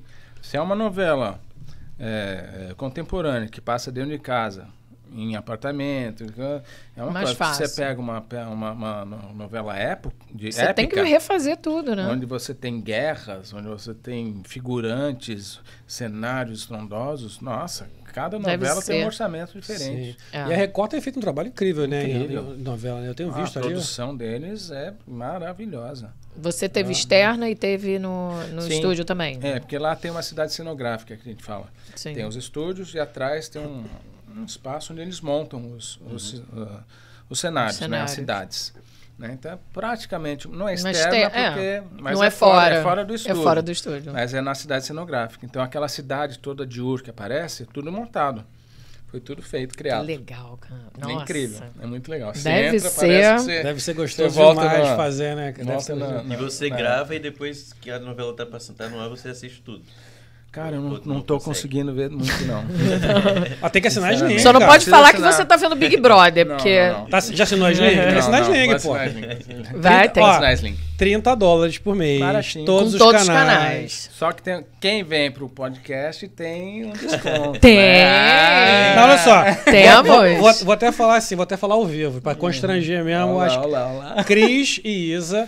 O Paulo falou que tá disponível pra campanha, tá disponível Por pra favor. tudo. 10 Sling aí, Ó, a. Cris tá aqui, favor, hein? Olha, a cara. A cara. Ó, Poxa. o Paulo tá aí querendo trabalhar pra Sling. Cheguei Vambora. aqui, tô aqui à Não disposição. fala isso, que aqui a gente Estou trabalha. no ar, Tá né, bombando em É, Gênesis. então vamos. Poxa e a credibilidade aqui da Claro. família? Ó, ó. É sério, Só isso ser um aí prazer já- imenso. Só isso já, né?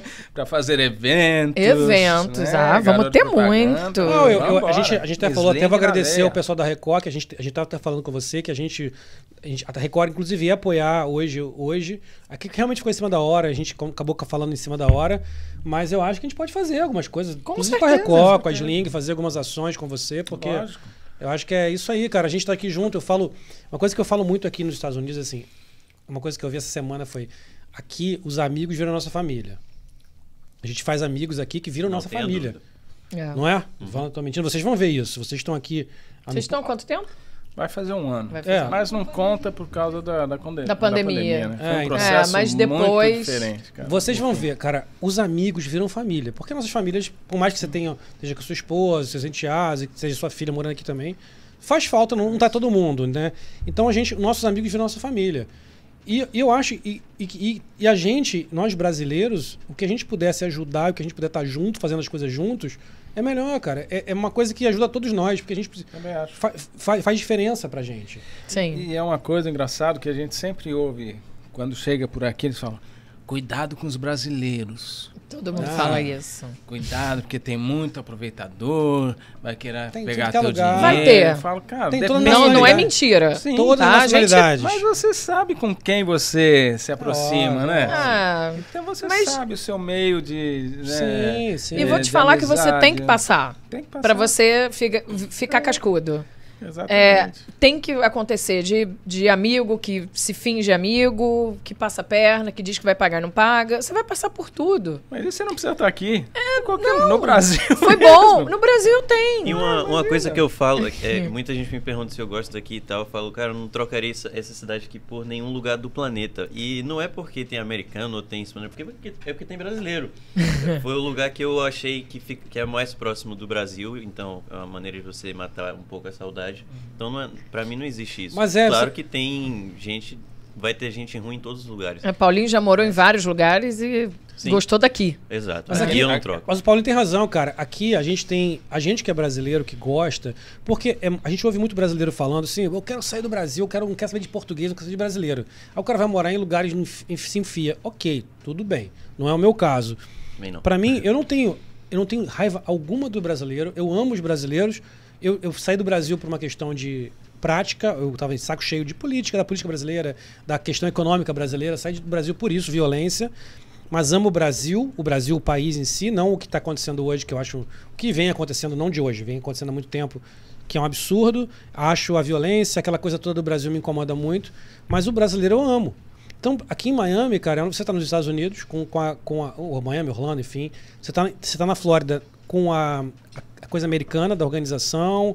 Mas você tá, tem muito brasileiro, cara. Tem muito latino. Agora mesmo, um amigo meu, venezuelano, que eu fiz aqui.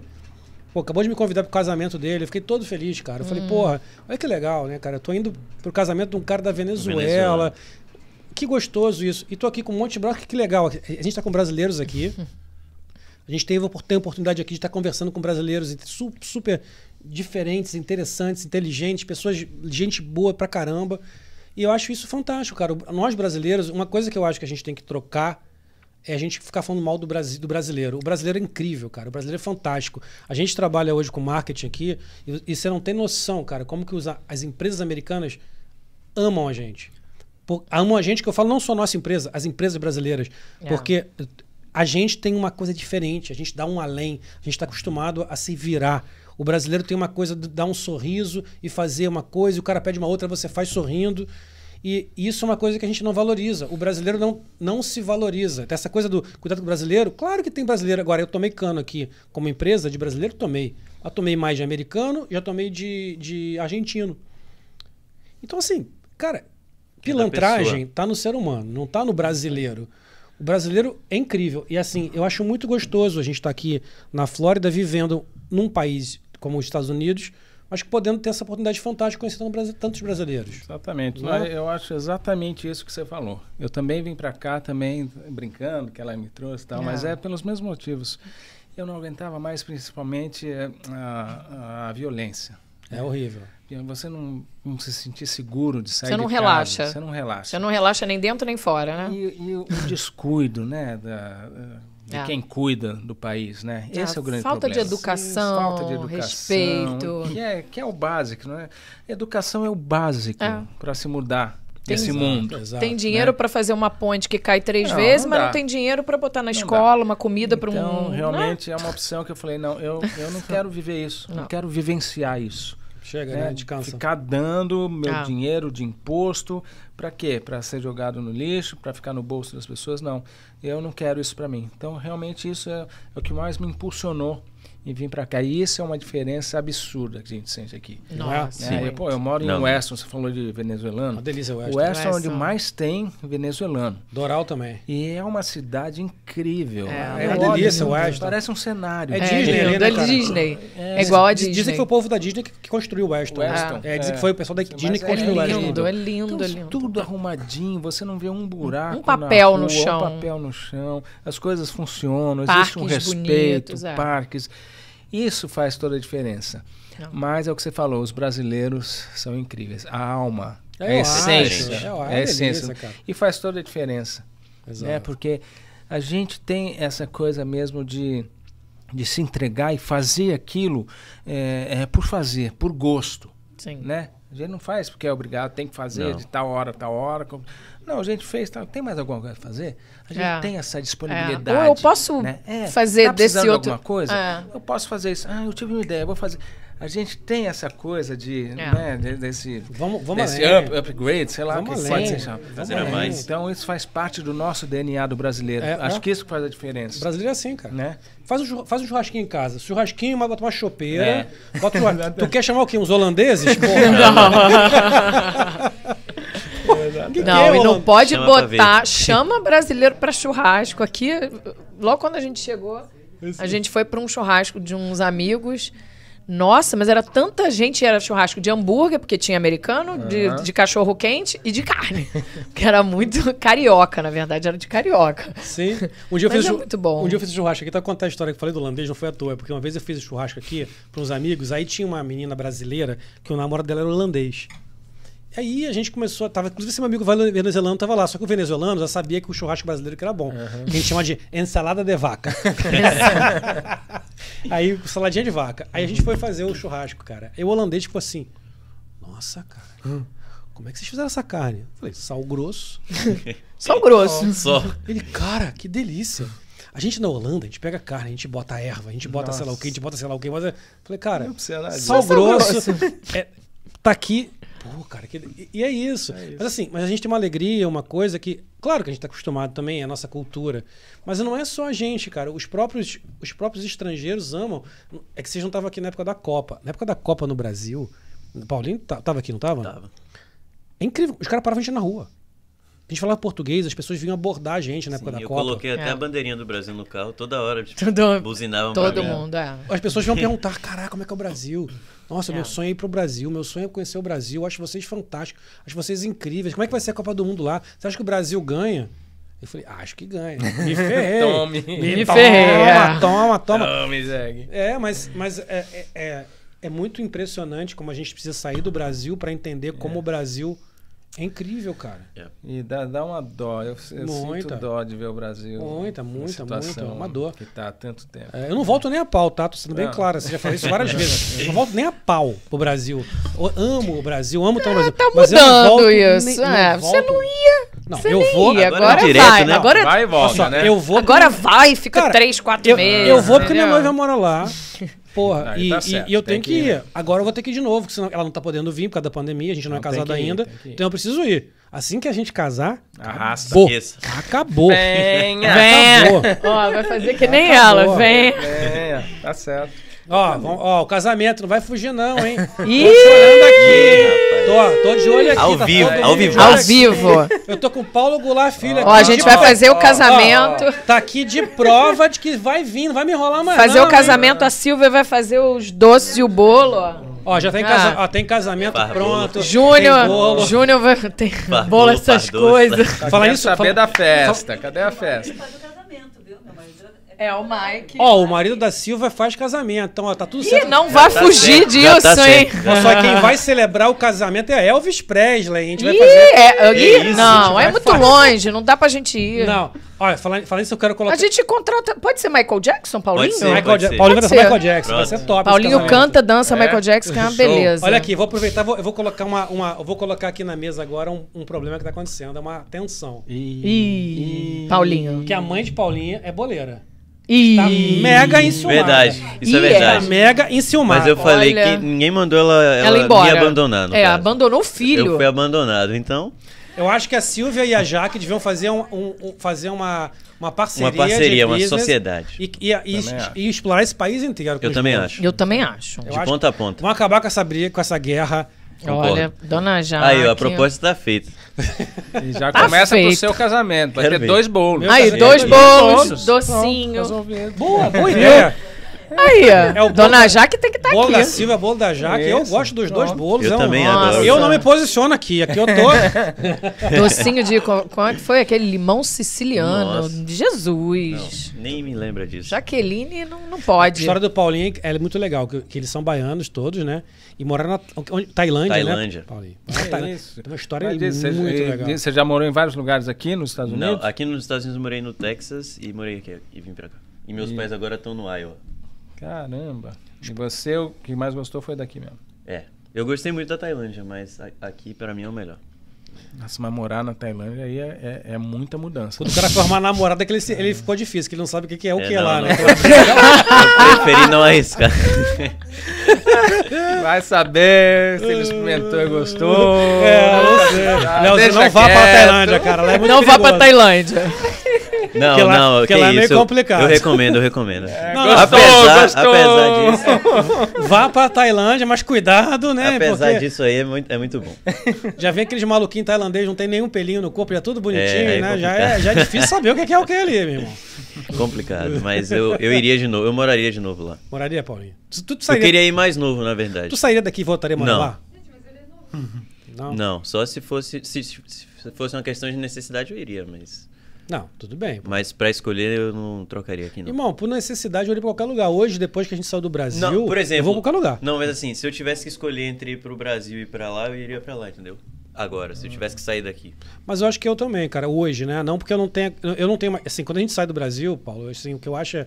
O que rola, pelo menos na minha cabeça, é assim. Parece que eu já passei essa fase. Eu hoje, pra mim, voltar ao Brasil hoje, pra mim, regressar. é, uma é um regresso. Eu hoje, sei lá, vamos morar na Austrália. Minha família hoje mora, a maioria, em Portugal, mora no Porto.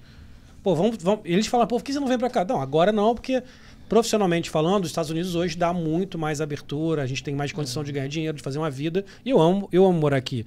Mas nada impede de quando tiver mais velho e morar na Europa, morar em Portugal ali e e finalizar. Ah, velho, boas. tu já tá velho. Calma, calma. Por que calma. você não tem vai logo? lenha, tem Calma muita lá, lenha calma pra queimar lá, aí. calma lá. Rapaz vai Calma lá. casar tá. agora. Que Calma lá, isso? A Bárbara tá pro Papai Noel do Natal. Tá começando É, a vida agora. Tá começando Ainda- a vida. Ainda, ainda vou ter meus filhos netos. pô. Filho neto. Calma, calma. A vida não calma. começa Tem aos muita 40, coisa pela começa aos frente. 50. Isso. Exato, Ó, exato. experiência própria. já chegou. Ainda falta, eu vou, fazer 46 agora em breve, ainda falta muito. E aí, quem sabe lá com meus 60 e pouco, vou, vou me aposentar em Portugal. Talvez, delícia. Amo Portugal, bom lugar maravilhoso. Vi você falando com o sotaque perfeito aí. né? Nossa Ah. Eu, não, você eu, assim? eu não conheço. Nada, de ouvir meus pais. Gente. É, Eu sou, eu sou cara de pau. ele fez Eu sotaque português de é perfeito, cara. É o chocolato. disso? Ele hablava É. tudo. Assim, Quem tá falando espanhol? E ele foi mostrando o apartamento e a gente falava assim, Mira, Isso é mira, cara de pau. mira. Esse é o herdeiro do meu pai. Mas espanhol você fala mesmo? Sí, yo hablo un poquito. Un acá, poquito. Mira, me eso para para dentro. Claro que sí, boludo. como- Pero habla Eh, eh, hablo como, como argentino. Pero habla con argentino, Sí, argentino. Sí, porque sí. yo fui a Buenos Ah, Aires também. muchas veces. Claro. Eu gosto do argentino. Claro. Orgulho. Quando eu fui na, eu fui para Espanha, cara, que eu aprendi a falar espanhol. Antes de vir para cá, eu tinha um cliente chileno. Então ali eu já comecei a falar espanhol com ele por causa do cara. Chegando aqui em Miami, porra, só se fala espanhol aqui. Né? Não se fala inglês aqui. É, não. É. E aí eu comecei a fazer amigos colombianos, venezuelanos e tal. Quando eu fui à Espanha, eu fui falar com o cara, o cara perguntou se eu era venezuelano. Olha. Aí eu falei, deve ser dos meus amigos, deve ter É. pego o sotaque deles. Eu não tenho o sotaque do, do, do, do, do argentino que tem o J, né? É. Sim. aqui não, aqui E é um cantado que eles hablam É, ele assim, é, ¿verdad? sim, como que É, como que é, é metido, né? É, é. O, uso- o, o, você já falou com um cubano? Não, Nossa, aí não ele- tem Nossa, não dá pra entender. Isso aí é um desafio. Não dá, não dá. Como é que dá, macho? Ah, não. Parece que tá brigando. Eu aprendi, né? eu aprendi espanhol na Tailândia com uma professora americana. É, ela era mais velha e tal, só faltava bater na gente pra aprender. Mentira. Sério, eu fiquei traumatizado, só que eu aprendi. Aprendi, Não, aí. não funcionou, entendeu? Eu agradeço ela todos, todos os dias até hoje. Eu aprendi muita coisa com ela. Não sou, tipo, 100% fluente, mas dá pra comunicar tranquilo. Tu sente saudade da sua namorada lá da Tailândia, o John? Até John, engasgou? John, Até engasgou aí. seu namorado é John. Johnny! Johnny! Não, que isso. Voltaria pra vê-lo? Jamais. Não, tô brincando aqui, mas é porque Tailândia tem isso, né, cara? Tem essa tradição. Como é que chama mesmo? É Ladyboy. Ladyboy. Ladyboy. É, as cirurgias de troca de sexo lá são. Ela é famosa por isso também. Sim, sim. Tem essa coisa na Tailândia, né? Difícil. Ladyboy? Ladyboy Sim, é, muito, uma, é É muito o- famoso lá. é um menino que vira menino. Só que lá é muito, Menino é muito menino. normal, muito. E é muito difícil, porque os asiáticos já têm aquela, não tem muito pelo É, no corpo, então é mais fácil. é, é, é- é complicado. Você vê um ladyboy, são, são, são mulheres lindas. Sim. É, Não é? que você não consegue. Não, assim, lindas eu não sei, mas, mas assim, que realmente você acha que é mulher. Lindo, eu não sei. Você acha que é mulher, você acha que é mulher. Não, é difícil de dizer que não é. Tipo isso. O lugar mais longe, diferente que eu fui assim foi o Japão. Tem um louco só pra eu ir. também. É, é muito legal. Mas eu fui assim, trabalhando, fazendo Conte-me, show, conte do Japão. eu quero ver. Adoro Ah, é Japão. muito bom. Eu fui três vezes pro Japão. Nossa. Fazendo com, com show brasileiro, imagina. Ai. Com samba. Nossa. E tem muito brasileiro lá? Assim, É, depende de onde você vai. é. né? A primeira vez eu fui para Osaka, que é uma, uma cidade grande de lá, e era muito divertido, porque eles, eu tô falando isso anos 90, tá? Comecinho dos anos 90, Sim. época da lambada. Ah, tá. Então eles adoravam, porque, nossa, é muito diferente do, do habitué deles. Sim. Eles adoram samba, qualquer coisa que vem pra cima, e eles interagem com a gente, né, entram junto, querem participar, e eles adoram, mas é, né, não era uma relação onde eu morava lá É né, onde eu era um gaijin que estava trabalhando, porque o esquema de trabalho deles é uma loucura. Eu conversava com brasileiros que iam lá para trabalhar em fábricas, e tal, era ralação, não sei quantas horas por dia trabalhando direto, era só trabalho, trabalho.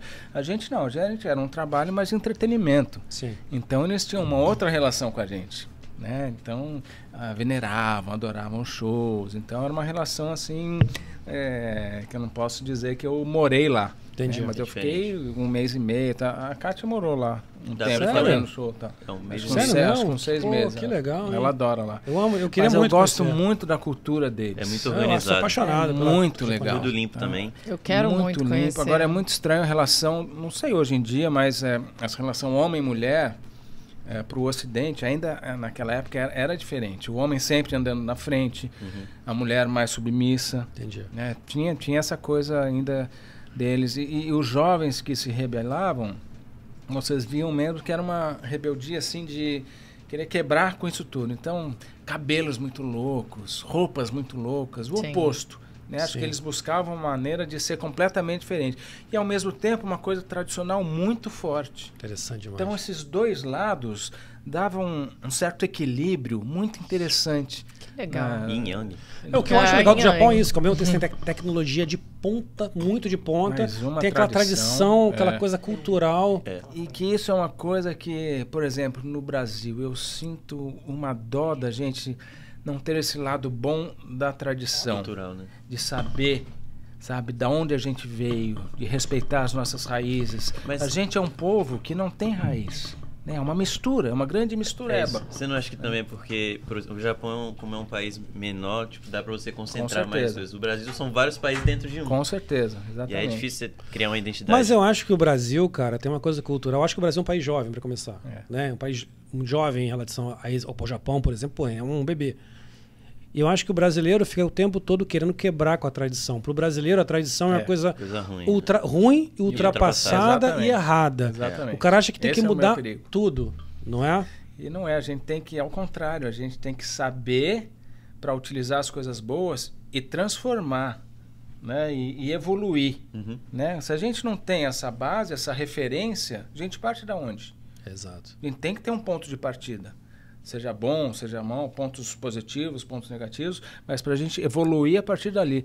Senão você fica sem base, Sim. né? Sem, sem Perfeito. raiz, sem coisa fincada. É. Aí você fica perdido. Eu acho que a gente- o Brasil passa nesse momento específico por isso. É. Eu acho que nós estamos numa, numa briga institucional, geral e, de, e cultural muito grave, cara, em que até as causas justas, que eu considero justas, a gente sabe quais são, que estão rolando, elas estão indo para um lado diferente, cara, porque estão indo para um lado radical. Eu acho que o Brasil esqueceu o que aconteceu e parece que o Brasil, parece que tudo que aconteceu no Brasil no passado era ruim, era horroroso, não servia para nada. E que, e que tem que tudo mudar tudo. Que, que, por quê? Mas isso ainda é resquício da, da grande ditadura que a gente teve, né? Acho Sim, que até a sim, ditadura acredito. a gente tinha essa consciência cívica, digamos assim, né? Do, eh, do dever de cada um de cuidar. Com a ditadura houve um amassamento cultural, ou seja, onde o pensar, né, o, o seu lado crítico, analítico, foi achatado. Sim. né? Então não, não se permitia pensar. Não era bom pensar, Sim. analisar as coisas. Então hoje a gente ainda está colhendo né, um pouco disso, do que foi plantado lá atrás, ou seja, deixado de plantar.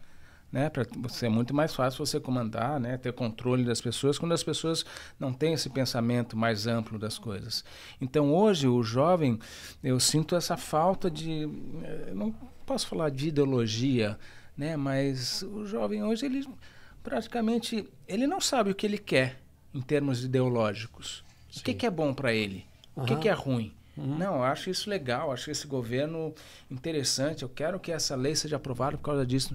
Não, o jovem nem tem noção do, do que pode e o que não pode, seus deveres e seus de- direitos, Sim. coisas É básicas. verdade. Por quê? Porque isso não é passado para ele, seja na escola, seja em casa. Não. Né? A Constituição, o que, que é uma Constituição brasileira? O Sim. que que está escrito na Constituição? Yeah. A gente tem que ter. Né? Eu mesmo, a minha geração também não teve muito acesso a isso. Sim. Né? Então, acho que a gente tem que começar a rever essas coisas todas. Mas talvez o que você falou da ditadura faça sentido, porque o que eu sinto é que os países hoje mais desenvolvidos, todos eles têm um militarismo forte. Os países grandes, todos, o Japão, os Estados Unidos, a Alemanha, todos têm um militarismo, uma história militar muito forte. Porque não estou falando do militar em, em si, não tem nada com militar, nunca tive, não tenho família militar, nem tenho formação militar nenhuma. Mas eu sinto que a- o respeito às instituições, o respeito à, à- à pátria é uma coisa que é muito linda e muito bonita, que ajuda muito uma nação a crescer. Como o Brasil teve, teve um histórico de associar o militar à ditadura, eu acho que o brasileiro ele começou a, a, Rejeitar. a rejeitar isso. É. Tá? E com razão, o que aconteceu na ditadura foi horroroso. Então, mas aí isso fica até hoje como se até hoje o militarismo fosse uma coisa ruim. O militar fosse um, um, um- um ditador, uma pessoa que vai tirar a tua liberdade. Talvez isso. Tal, eu tô, se- tô aqui jogando uma, uma teoria, tá? Não, não, não tenho certeza se é eu isso. concordo com você. Mas talvez seja essa questão de você associar algum militar a uma- alguma coisa ruim tenha tirado do brasileiro a questão cívica, a questão da pátria, a questão do amor. E vou te falar uma outra coisa que a gente, a gente que não sei se Paulinho já sofreu isso também. Eu já sofri. E outras pessoas que conheço já sofreram. Que a gente sai do Brasil e a gente começa a ser muito criticado. Porque as pessoas, as pessoas não sei por qual razão, as pessoas em geral não, né? Vou dizer que é uma minoria, mas que tem sempre os caras que falam que a gente é covarde.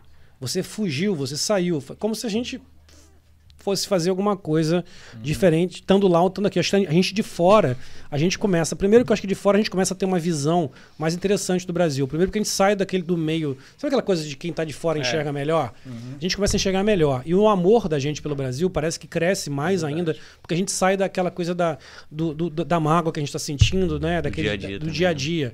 A gente passa a ter um amor diferente, um amor mais cara de saudosista, uma coisa de amor. E a gente consegue, eu acho que enxergar de fora as qualidades do Brasil. Eu acho que o brasileiro que mora fora do Brasil talvez enxergue o Mais. Brasil de maneira mais, mais amorosa e carinhosa do que a maioria dos brasileiros que moram no Brasil, que estão com raiva, cara. Sim. Concordo. Eu acho que talvez essa visão que a gente começa a transformar, o que aí vamos voltar aqui ao nosso, até o nosso objetivo aqui nesse, nessa conversa, um deles, né? Que é trazer isso, cara. Os brasileiros estão fora, o que, que esses caras estão fazendo? O que, quem, somos nós? O que, que a gente vê em relação ao nosso país hoje? O que, que o nosso país poderia crescer, poderia mudar e poderia melhorar hoje com, com o que a gente está aprendendo em outros lugares? Tem um cara chamado Urbano Santos, que é um cara que eu conheci quando cheguei aqui, que era o presidente do Centro Comunitário Brasileiro. Cara muito humilde, um cara muito simples. Tá? É um cara que foi fazer faculdade, high school aqui, foi fazer faculdade, um cara mais velho, foi fazer high school e faculdade aqui. Esse cara voltou pro Brasil agora, se candidatou à prefe- prefeitura de governador Valadares. Não ganhou, mas está lá. E eu vejo ele postando todos os dias, ele, ele vai na rua, é coisa que ele aprendeu aqui, ele pega a rua que tá, que tá ferrada, ele limpa a rua, junto com os amigos, chama as pessoas, ele planta árvore, ele, ele, ele bota o asfalto de volta, ele sozinho. Questão de, de, de, de civilidade, de, Civilidade. essa coisa civ, sabe? E eu achei bacana, o cara que morou aqui anos e anos, morou em Massachusetts, morou na Flórida, o cara que morou, sei lá quanto, 20, 30 anos aqui nos Estados Unidos e voltou pro Brasil para levar uma- um conceito diferente. Muito legal. E isso eu acho que é uma coisa que a gente pode fazer, cara, de longe.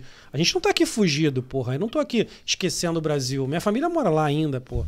Meus amigos moram lá ainda. Eu, eu amo aquele país. Então a gente quer ver o Brasil melhor. Então acho que a gente pode trazer uma experiência e- e- e fazer as pessoas verem um lado do Brasil que talvez quem esteja lá não esteja, não esteja vendo. Porque é o famoso. Santo de casa não faz milagre, você tá lá dentro fazendo. Não tô dizendo que a gente aqui é salvador da, da pátria, claro que não. Mas a gente eu acho que pode ajudar muito, cara, nisso, sabia? Eu, eu queria fazer um comentário que é, Patrícia Garcia. é, eu amo o Paulinho, mas esse apresentador ficar falando mal do Brasil é muito desnecessário. Ahn, eu acho que temos todo. Ninguém aqui? falou mal do Brasil. É, temos o direito. A gente mora aqui, foi opção. É, opção maravilhosa. Não tem nenhuma diferença de. Assim, a gente trabalha. Eu, eu trabalho mais do que eu trabalhava no Brasil. Gosto do que eu faço, porque eu, eu vou e volto segura.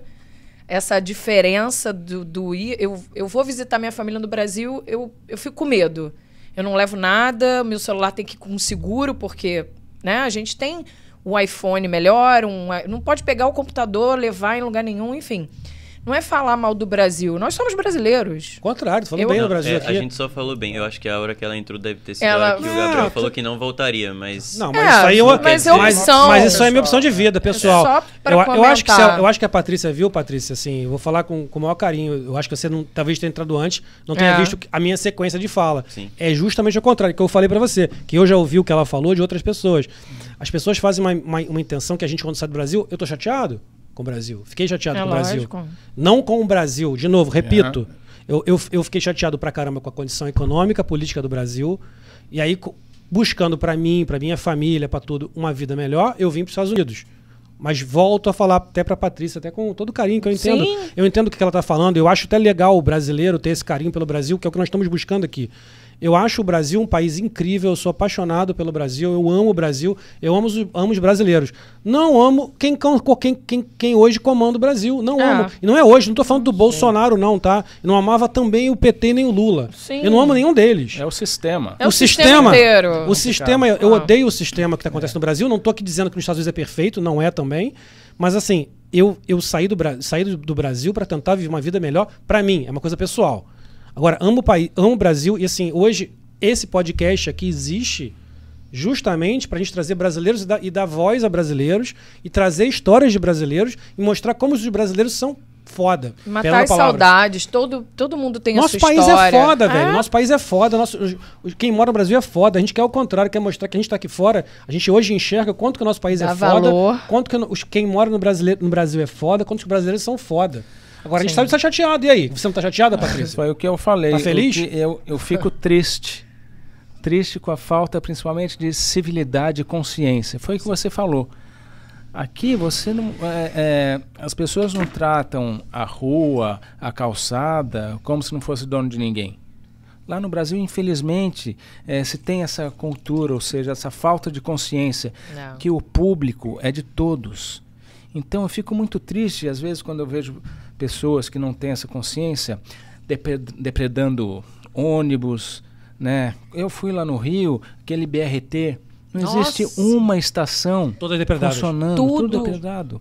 Então, ônibus, é, tem cuidado. coisas buracadas, não existe um cuidado, Não. principalmente com o que é público. E o que é público é do povo. É. Então, o povo tem que ter essa consciência de cuidar daquilo. Não. Que seja montando é, grupos, comunidades para cuidar daquela região. Se o poder público não faz, vamos fazer a gente. né? Isso é uma coisa que a gente, eu vejo aqui. Eu É, aqui é bonitinho. é muito As legal as pessoas pessoas plantam. cuidando das coisas. No É. Japão também é É assim. lindo, é lindo, é lindo. Por quê? Porque aquilo é de todos, é nosso. É, elas né? cuidam, elas limpam. Engraçado, no meu, no meu prédio, a placa da frente, que é um letreiro, né, do, com o nome do condomínio, caiu por causa do vento. E a administração estava fechada e os porteiros ficam ali dentro, não vêm. Gente, todo mundo, quem estava passando, você está indo para lá, você pode me ajudar a pegar a placa?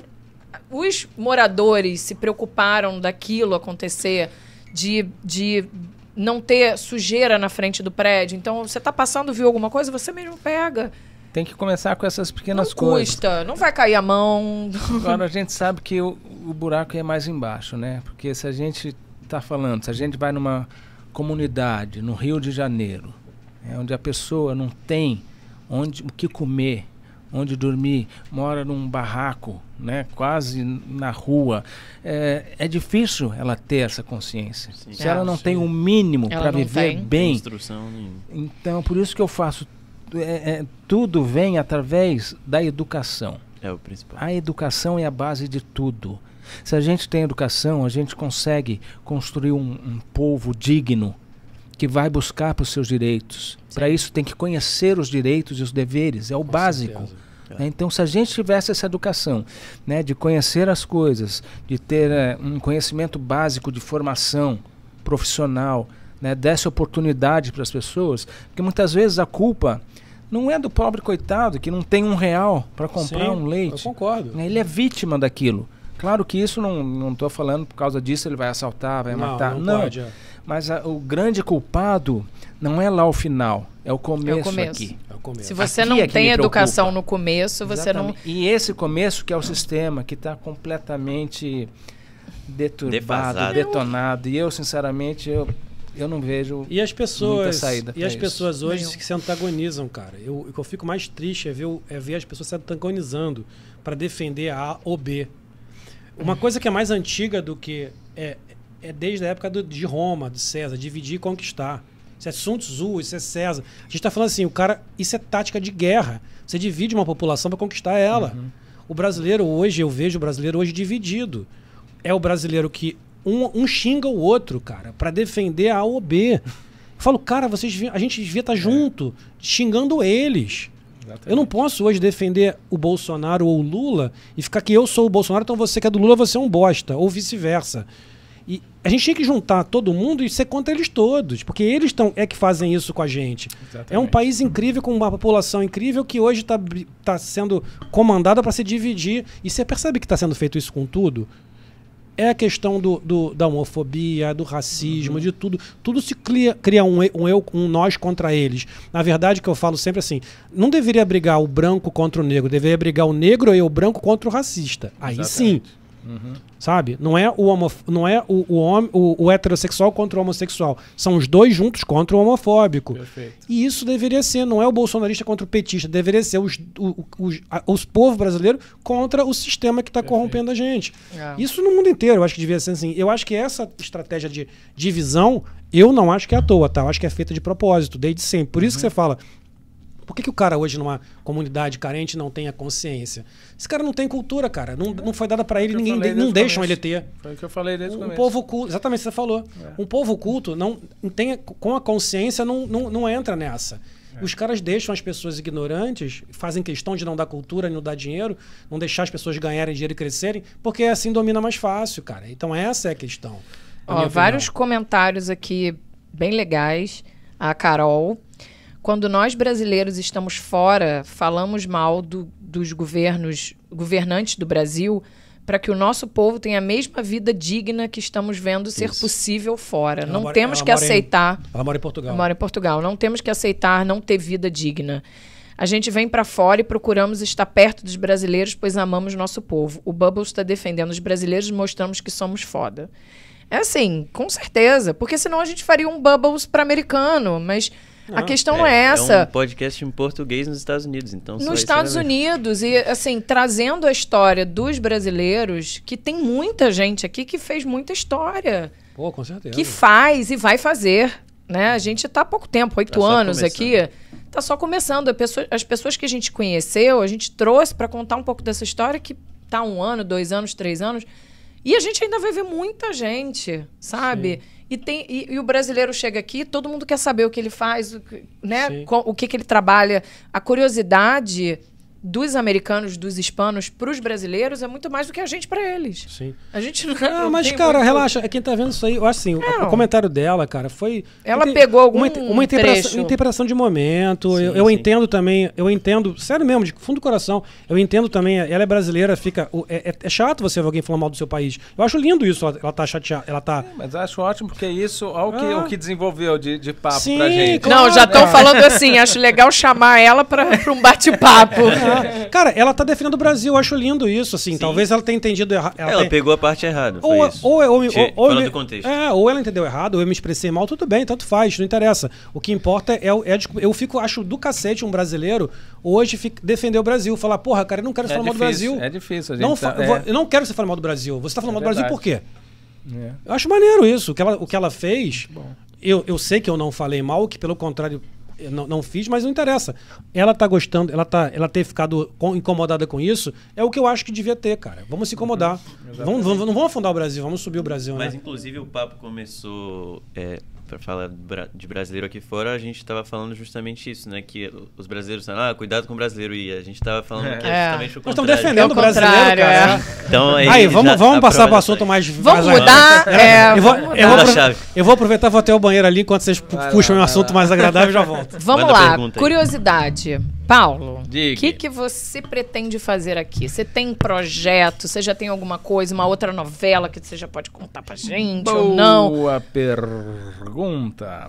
Olha, no momento estou naquela fase de transição. Não, acabei de gravar, então terminou esse trabalho, eu vim pra cá. É ano sabático. É, eu ainda por Eu enquanto gosto de um ano tenho, sabático. É, não tenho nenhum projeto fechado assim, né? O que, que eu, o que eu tenho feito aqui são dublagens, dublagens Ah, para português, né? Que tem dois estúdios, três estúdios aqui grandes que, que fazem dublagem Sim. de conteúdo é, latino, é, americano mesmo, Aham. inglês para português. Então eu tenho feito bastante dublagem. Que bom. Só que nessa você já coisa- veio preparado pra. Só que eu, Pra- eu faço de casa, né? Ah, e é essa demais. loucura, Você- você, é, tem que fazer um Fez um estúdio, meio, home meio studio, estúdio, home E estúdio. aí eu, eu gravo de casa, né? Que legal. feito essas dublagens e, e estou aqui. Mas você tá aberto à novela no Brasil também, Sim, né? sim, também. Você pode entrar e sempre no sair. Vai e vem. É. É.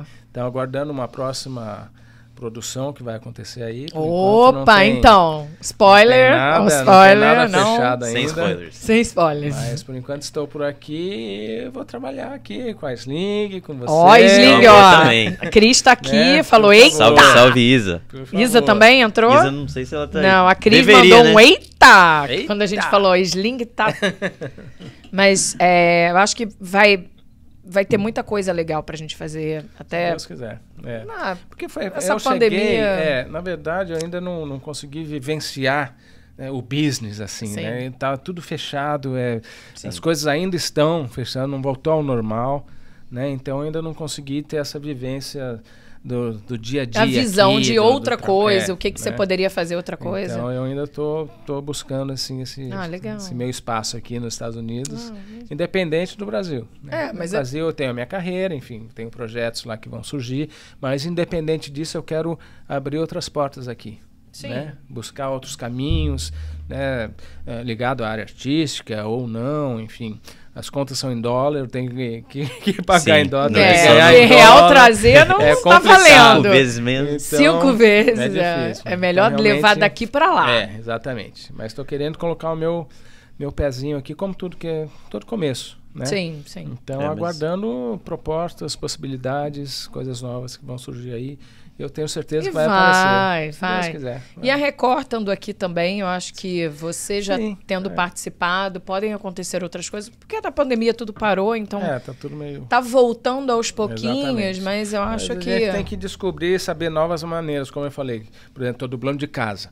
Antigamente Ah. você tinha que ir até o estúdio. Ah. Hoje não, essa coisa de home office. Home office é a maior tudo. invenção do ser humano. É Nossa, loucura. adoro um É. home office. Quando você falou que tinha que vir aqui fazer o podcast, eu falei, olha, que legal. Que legal, é. As pessoas até estranham. Vou ter que Umas- sair de casa. Umas, Pois é, como estão reservadas por causa do filho e tal. Então, assim, a gente se preocupa, lógico, aqui tem que estar com máscara, mas sábado não tem ninguém. Então, a gente não vai ter contato com, com as pessoas, então, por isso a gente escolheu o sábado. E a Mas- gente chamou algumas pessoas falando: não, não posso sair de casa, eu tô com filho, nanã. Mas o voltar é tão bom. bom. Bate-papo, É andar na rua bom. sem máscara. É. eu saio do prédio, a primeira coisa que eu faço é arrancar a É máscara. uma loucura. Porque não- Não dá. é uma vida Enfim, doida. nós temos que conviver com isso e é o que eu falei. Estou completamente aberto a novas, novas possibilidades. Ver o que que vai, o que que vai surgir aí. né? Tenho certeza que coisas novas vão aparecer. Que bom.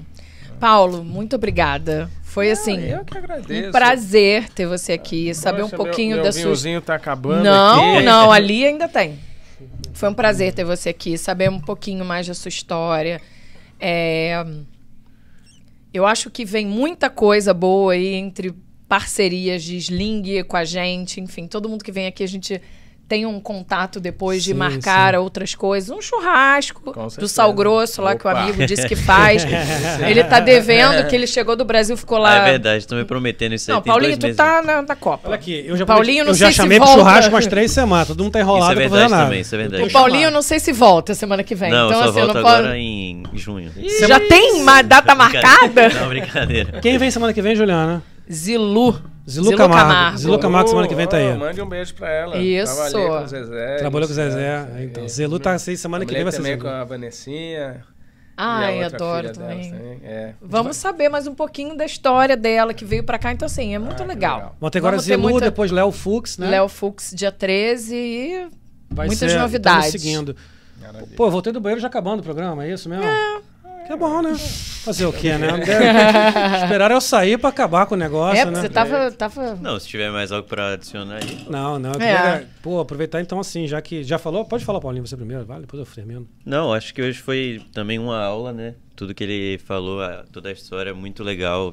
De toda a família tá no meio artístico. Então, prazer grande conhecer. E o encontro de Paulo Filhos, né? É, já Pepe. Nossa, o Sensacional. encontro histórico dos. Paulo Filhos. Histórico. Olha, olha só. Paulo, cara, você é incrível, obrigado mesmo. Você é uma pessoa muito, muito, muito- gostei muito de você, gente boa demais, simpatia pura. Muito bom conversar. Por mim, ficava mais uma, algumas. Eu tava aqui vou, pronto pra voltar e ficar mais umas duas horas. mais aí. uma garrafa de vinho aí. Mas embora. tem, cara, Nós mas temos! tem, A gente pode beber fora. Cara, mas muito obrigado mesmo. É, você quer falar alguma coisa antes de eu terminar? É, não, eu quero agradecer e dizer que foi um, um prazer. É, eu gostei desse negócio de podcast. Ah, legal. É, o mais legal é que você não tem, não tem tempo. Não, né? sem Então, tempo, bebendo, comendo. Não tem Vai- tema. Vai, vai Não tem buscando, tema. É, é um papo. Aqui a gente falou de vários temas diferentes. É, é, eu pude falar da, da minha paixão sobre atuação, né? explicar um pouquinho, às vezes, esse processo que as pessoas não têm consciência. Né? Acho legal as pessoas, essas curiosidades né? de bastidores, como é que funciona. E esse papo muito gostoso, aberto com vocês. Eu que agradeço Que assim, bom. essa Que bom que você gostou. oportunidade de estar aqui. Obrigado. Muito prazeroso, muito gostoso. Teremos outras. E vamos, Pode ter tamo junto certeza. aí, vamos inventar coisa pra fazer. Tamo, Vamos. Tamo junto, cara. Bem-vindos aí aos, aos Estados Unidos. Pô, que bom que você está tá, tá aqui. Muito legal mesmo a conversa. Parabéns aí pelo trabalho na, na, na Gênesis, na Record. Tá muito legal. Ri- de novo, ri muito. Fiquei me diverti demais ali com a. Tem muita coisa ainda, né, tem, acontecer. tem. Tem que Obrigado acompanhar. mesmo. Obrigado aí pra Silvia de novo pelo apoio. Silvia, delicioso. Agora vai acabar, agora que eu vou comer em paz, né, Silvia? E se não tiver o churrasco, Ó. Ela vai fazer um rodízio de pizza keto. Aí sim. Ai, gente, para. Nossa. Para. Eu acho que pode ter os dois ao mesmo tempo. Eu acho que é, vai ser Um dia cada um, um dia cada um. vamos fazer um rodízio de pizza quieto com, com a picanha. tá tudo. Ô, vamos fazer tudo, a gente merece. Obrigada, Gente, Silvia. obrigado pra, Obrigada, pra- Júnior. abraço pro Júnior aí fora de novo, nosso sócio aí Jonato. fora, cuidando da parte técnica toda. Hoje deu um monte de cagada, nada foi culpa dele, foi tudo culpa da, da tecnologia. É isso aí. tecnologia é o dia que, porra, é, pô, vou, vou atrás de vocês, hein? Nem a vinheta queria Pô, entrar, tá cara, difícil. hoje, hoje foi um dia, que- é, hoje Ah, a técnica... gente não precisa nada Mas disso, é, você viu só que- nós aqui já Mas Deu- eu deu falei, certo. olha que papo legal que foi, delicioso, cara. Foi Pô, muito bom. Parecia que É o tudo que ia dar errado, tudo deu certo, sempre não foi? assim. É, Sempre deu assim. tudo errado, mas deu tudo certo. É, cara, Bom. deu tudo certo. Obrigado, Passiva. Obrigado, Sling. Pô, de novo, brigadaço mesmo. Record, Sling, pelo apoio. A Sling, pô, Cris, Isa, beijo grande pra vocês. Estamos aqui fazendo, é, pô, tudo isso aqui, muito em parte de vocês que estão apoiando a gente. Então, a gente está muito feliz. Com, a- com os braços abertos. Pô, você, Paulo, quando quiser voltar, falar mais alguma coisa. Se deixar, eu Quiser- fico falando. Fala já dos nessa. novos projetos, quando tiver os novos Tá bom. projetos, a Su- gente suas, pode anunciar. suas filhas são artistas, quiser trazer É, aqui, cara, tá a gente certeza. tá aqui, a gente adora família, conversar. família é grande, hein? Vai Pô, ter que aumentar então. a mesa aqui. A gente aumenta. A gente criou um Bubbles especial só da família. É, da família. Só da família. Cara, muito obrigado a todo mundo. Não esqueça aí, gente, quem tá aqui vendo, porque foi muito legal hoje. Se inscreve, manda, compartilha aí com, com seus amigos, porque foi realmente um papo muito interessante. Teve um pouco de tudo. Né? A gente poderia ficar aqui umas 8 horas falando, infelizmente tem uma hora que tem que parar. Senão- Senão o diretor também fica doido aí, porque o diretor também é, é um homem ocupado demais. Muito ocupado. É homem Não- ocupado, pô. e galera, compartilha esse vídeo, dá uma curtidinha aí que ajuda muito. E principalmente quem não tá inscrito, se inscreve no canal. Tá? O link, quem já tem o link tá aí, senão a partir de amanhã, menos de 24 horas, vai estar no, no YouTube a, a live. No canal, vai também no canal Cortes do Bubbles, que é o nosso outro canal. Co- em- se inscreve lá também, que vão ter os cortes. Paulinho prometeu que a Já, semana já. Eu, vai hoje botar eu vou rápido, fazer, né? hoje eu vou fazer Falou que já vai cortes. fazer hoje. Paulinho é, Paulinho é baiano, vai demora. Demora, Agora- semana que vem sai, só um minutinho. Mas agora ele falou que Isso é vai. xenofobia, hein? Ele falou. é amor, é amor pelo baiano, Paulinho. É amor, cara. É, eu tenho que mandar beijo. Então manda beijo pra aí, galera. terminar, vai. Tio Carlos, beijo. Lili, Keila, nossa fã número um que veio semana passada. Sammy Hatch aí, Sammy Hatch. Sammy Hatch, tem que mandar pra ela. DJ Mitchell é, acompanhou a gente aqui. Cris, beijo, beijo, beijo. Terezinha Ramos, obrigada, gente, por ter seguido. Todo mundo aqui. Ah, deixa eu ver o que mais. Bernardo não, não vou Jaqueline mandar beijo. Renata Monteiro, não tem bolo, tá? Não vou levar bolo pra você, também te amo. Carmen Guimarães, beijo pra todo mundo. Tati, de São Paulo, ó, galera. Hoje, tia Luci, obrigada, beijo, beijo. Ah, acho que só. Muita gente. beijo geral Renato, beijo. Um beijo geral pra todo mundo que acompanhou. Semana que vem estamos aqui de novo, no mesmo horário, 11h30. Beijo pra vocês. Estamos aí, Júnior, bota aqui em mim, cara. Vai, vai, bota aqui em mim, bota aqui em mim, bota aqui em mim. Bota nele aí, bota nele. Tá aqui, tá aqui, tá aqui, Júnior. Tá aqui, bota mais. Então vamos terminar esse negócio aqui da maneira que todo mundo gosta. Solta a vinheta, cara.